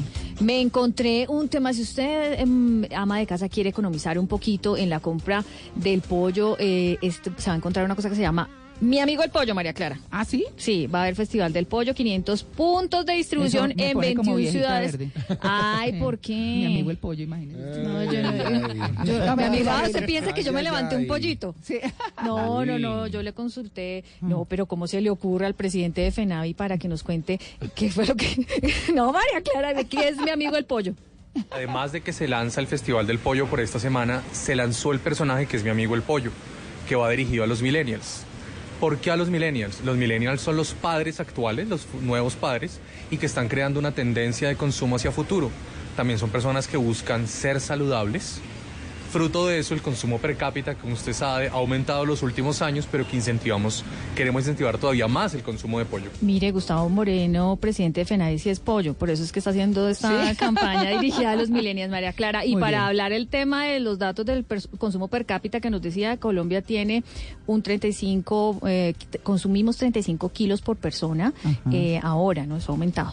Bueno, ahí está, Mauro. Mire lo que me encontré, curiosidades sobre las lágrimas. Producimos aproximadamente 57 a 114 litros de lágrimas al año. ¿Litros? Sí, porque ¿Pero es que llorando? No, porque es que hay varios tipos de lágrimas. Por ejemplo, están las basales, las que están en los ojos todo el tiempo, sí. ahí para lubricar. Las reflejas, las que forman parte de los ojos, de, pues uno tiene sucesos o cosas irritantes como el viento, el humo, el polvo. O cuando se levanta, que a veces se levanta con los ojos llorosos. Exacto, exacto, ahí produce lágrimas. Y las emocionales, obviamente, Ah. la que les pone uno a, a berrear en forma. Las lágrimas tienen capas, además, tiene una capa interna que mantiene la lágrima sujeta al ojo, la intermedia o acuosa, que es una capa que es más gruesa para mantener el ojo hidratado, y la aceitosa para mantener la superficie de la lágrima lisa para el ojo, o sea, para que no produzca carraspera, no puede ser agua normal. Y hay una pregunta, ¿es verdad que las mujeres lloran más que los hombres? Yo no creo. Pues según una investigación alemana publicada en The Telegraph, eh, la sesión promedio de llanto dura seis minutos para las mujeres, promedio seis minutos para las mujeres y de dos a cuatro minutos para los hombres. Ah, eso lloran detrás del closet y por eso no los miden. Exactamente. Y fíjense esto, cuando entre más viejo sea uno, menos lágrimas. La producción de lágrimas basales disminuye con la edad. En, en Blue Jeans, esta es la máquina de la verdad. Bueno, doña Paola Vega, productora trajo de la Blue máquina de la Jeans, trajo verdad. la máquina de la Cargadita, verdad. cargadita. Viene, Sí. viene cargadita. ¿Cuál es el tema? Bueno, María Clara, buenos días a ustedes y a todos nuestros oyentes. Hoy tengo mitos o realidades sobre las infecciones vaginales. Ay, Dios mío. Juan Ca- por favor, Juan Carlos, no opine. Haga de Yo respetar, sí, tengo señora. todas las respuestas a lo que vayas a decir. Ah, bueno, siento. Juanca. Arranca. Bueno, mito o realidad. ¿Tener flujo es síntoma de una infección vaginal? No, Mito. Mito, exacto. Mito. ¿Qué dice nuestra máquina de la verdad? Es un mito. Es un mito. Consultamos, María Clara, con nuestro ginecólogo Andrés Daste y esto fue lo que nos dijo. No, no siempre. Es decir, hay flujos que son normales. Eh, una mujer en edad reproductiva tiene un flujo mientras no huela feo, no pique y no sea molesto, puede ser un flujo completamente normal. Ya en la edad de la menopausia empieza a haber más resequedad vaginal y pues en ese momento ya no hay nada de flujo. María Clara, ya saben, si les huele feo, consultar de una vez con el ginecólogo. Ay, Paola, ¿qué es eso, qué- Juan Carlos, No, pero ¿qué es Estoy abriendo consultorio, les digo. Estoy abriendo consultorio. Mito o realidad, ¿la menstruación contribuye al crecimiento de hongos? Sí, Sí, Juanca. No, debe ser un mito. yo creo que sí. No, yo no creo. ¿Le han No sé. pasado hongos, Juanca? No, Pero de pero- pronto por la temperatura, porque es... Está impedido porque Puede tiene ser. mal periodo. Pues. Pues es que, No, Llegó pues, muy ¿Qué opinas, agresiva, Juan. Carlos? Muy Ah, agresiva, ¿ah? No, la temperatura, mira, acabó. dele fuerte. La ¿Qué di- temperatura sube, entonces Ah, puede, puede ser, que ser. eso haga. Sí, Claro. puede ser. ¿Qué dice nuestra máquina de la verdad? Es un mito. Ah, bueno, entonces no, perfecto. No necesariamente. ¿Qué dice el doctor Daste? Pues si la persona tiene una infección previa o ha tomado antibiótico previamente que haya matado las bacterias o usa protectores diarios o ropa interior de licra o cambio de compañero sexual o aumento en sus relaciones sexuales, pues posiblemente digamos que el cambio de pH contribuye a que crezcan los hongos, pero normalmente no, no deben crecer los hongos asociados al periodo. Sí, no es normal, María Clara. Sí. Tengo ñapa. Ñapa. ¿Mito o realidad? ¿Solo la mujer sufre los efectos de una infección vaginal? Mito. Mm, no. Yo diría que es un mito. Sí, eso es un mito. Sí, mito. ¿Qué dice nuestra máquina de la verdad? Es un Sí, mito. es un mito. Es un mito porque, María Clara, a los hombres también les puede pasar. ¿Qué? Y uno de mujer puede transmitir ciertas infecciones a los hombres. Ah, claro, pues eso es Claro. mutuo, eso es Sí. mutuo, claro. Mm, por ¿Y supuesto. ¿Qué dice nuestro doctor Daste? No, también el hombre sufre los efectos de las infecciones. A él le da dolor en el, en el glande y molestia y rasquiña y dolor con las relaciones sexuales, al igual que a la mujer, que sufre usualmente de dolor con la penetración, rasquiña, inflamación de la vulva y de la vagina, etc. Así que, María Clara, es súper importante que todos nos cuidemos, que usemos protección. Sí, Gracias. Hasta aquí Cuidado, la máquina de la sí. Bienvenidos al teatro. Le recomendamos apagar su celular, disfrutar de sus palomitas de maíz y subir el volumen de su radio. En Blue Jeans comienza la película. No puedo creer, mira, que usted sea tan vivo.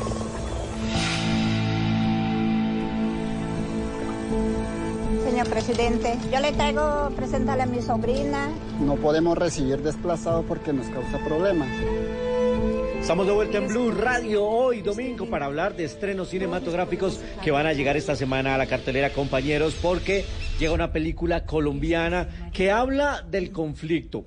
El cine nacional sigue abordando historias que tienen que ver con nuestra realidad, pero el éxito de muchas de ellas tiene que ver con la mirada que se le da. Y en este caso es la mirada de las víctimas. Tiene que ver con el desplazamiento. Tiene que ver con esas historias y esos personajes que son desplazados, que tienen que moverse de sus lugares de origen, irse a buscar eh, un destino en lugares extraños. Y en este caso, esta película, Los Silencios, lo aborda. Y lo aborda con otra mirada, porque la directora es una brasilera, se llama Beatriz Seiner. La próxima semana vamos a tener testimonios de una entrevista que tenemos con ella. Pero hoy quiero adelantarles de esta película maravillosa que la vi en el Festival de Cine de Cartagena y debo asegurarles que fue la película más linda que vi en el festival, la que más me gustó y la que aún me genera algunos eh, conflictos y algunos racionamientos en mi cabeza, porque es de esas películas que propone una reflexión. Está maravillosamente hecha, la protagonista es Marleida Soto, a quien ya habíamos visto en La Tierra y la Sombra, y nos ofrece una mirada, un panorama con algo de poesía también en medio de la crudeza de las historias, con algo de humor también, porque algunos personajes lo ofrecen y llega esta semana a la cartelera. Anótenla y programenla en su agenda. Se llaman Los Silencios y yo los invito a que vayan, la vean, la comenten, la reflexionen y se conmuevan un poquito también. Y también va a llegar esta semana una película para toda la familia, a los que les gustan las cintas animadas, llega una secuela. Red, descubrimos una tercera isla. Olvidemos todo y trabajemos juntos. Lo que necesitamos es un héroe. De hecho, ya tenemos a alguien. ¡Uya! ¿Es en serio? Hay que formar un equipo. Chicos, les presento a mi hermana Silver. Se trata de los Angry Birds, los habíamos conocido hace un par de años y regresan estos personajes que nacieron en un videojuego y les fue tan bien en su primera película que llegó la secuela. Y vamos a tener esos personajes alocados en una nueva aventura, el famoso Red, en esta película dirigida por Choruban Orman y que trae la distribuidora Sony Pictures. Angry Birds, la película segunda parte, llega también esta semana a la cartelera. Y quiero recomendarles también que esta semana hay una descarga de cine canadiense en seis ciudades de nuestro país, en Bogotá, Manizales, Pereira, Medellín, Barranquilla. Vale la pena que vean lo que trae este festival, esta muestra de cine canadiense, porque también es otra mirada cinematográfica y en Canadá se está haciendo muy buen cine con muy buenos directores. Yo soy Luis Carlos Rueda, ustedes que tengan un resto de domingo de película y nosotros, como siempre, nos vemos en el cine.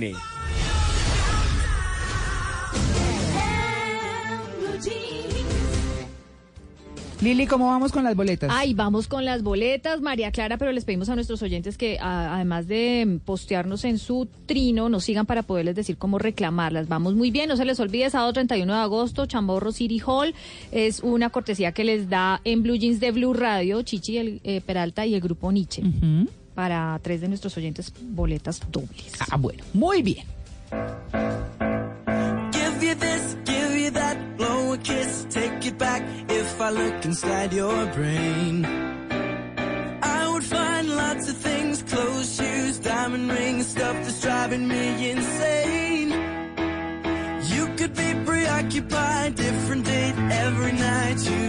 Momento del servicio social en, en Blue Jeans, la sección que se llama Oigan a mi tía, la sección que les permite a nuestros oyentes mal cantantes eh, reconocer que están escuchando mal las letras de las canciones.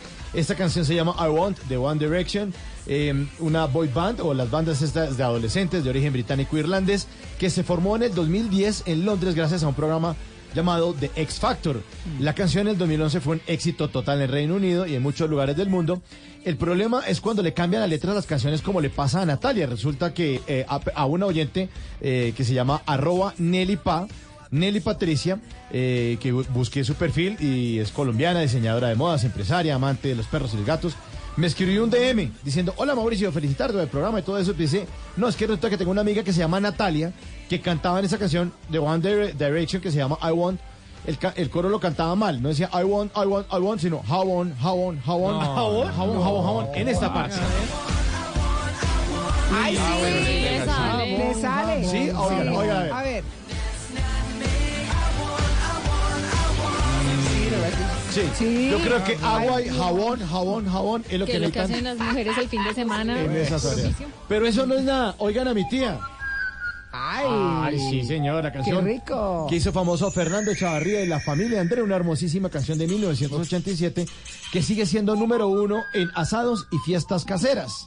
Sí, señor. Sí, hasta ahí todo muy bonito, hasta que arroba Mabel Ruiz en Twitter escribió numeral en Blue Jeans, numeral oigan a mi tía, eh, les tengo una en la canción de oro de la familia André, un compañero del colegio cantaba como tu boca tangente en vez de ta- candente. Candente. Tangente. Tangente. ¿Cómo, cómo es una boca tangente? Sí, sí, Entonces, sí, sí. en esta parte, en esta parte. No. No, No, no, está un poquito, Sí. tiene un poquito de cera.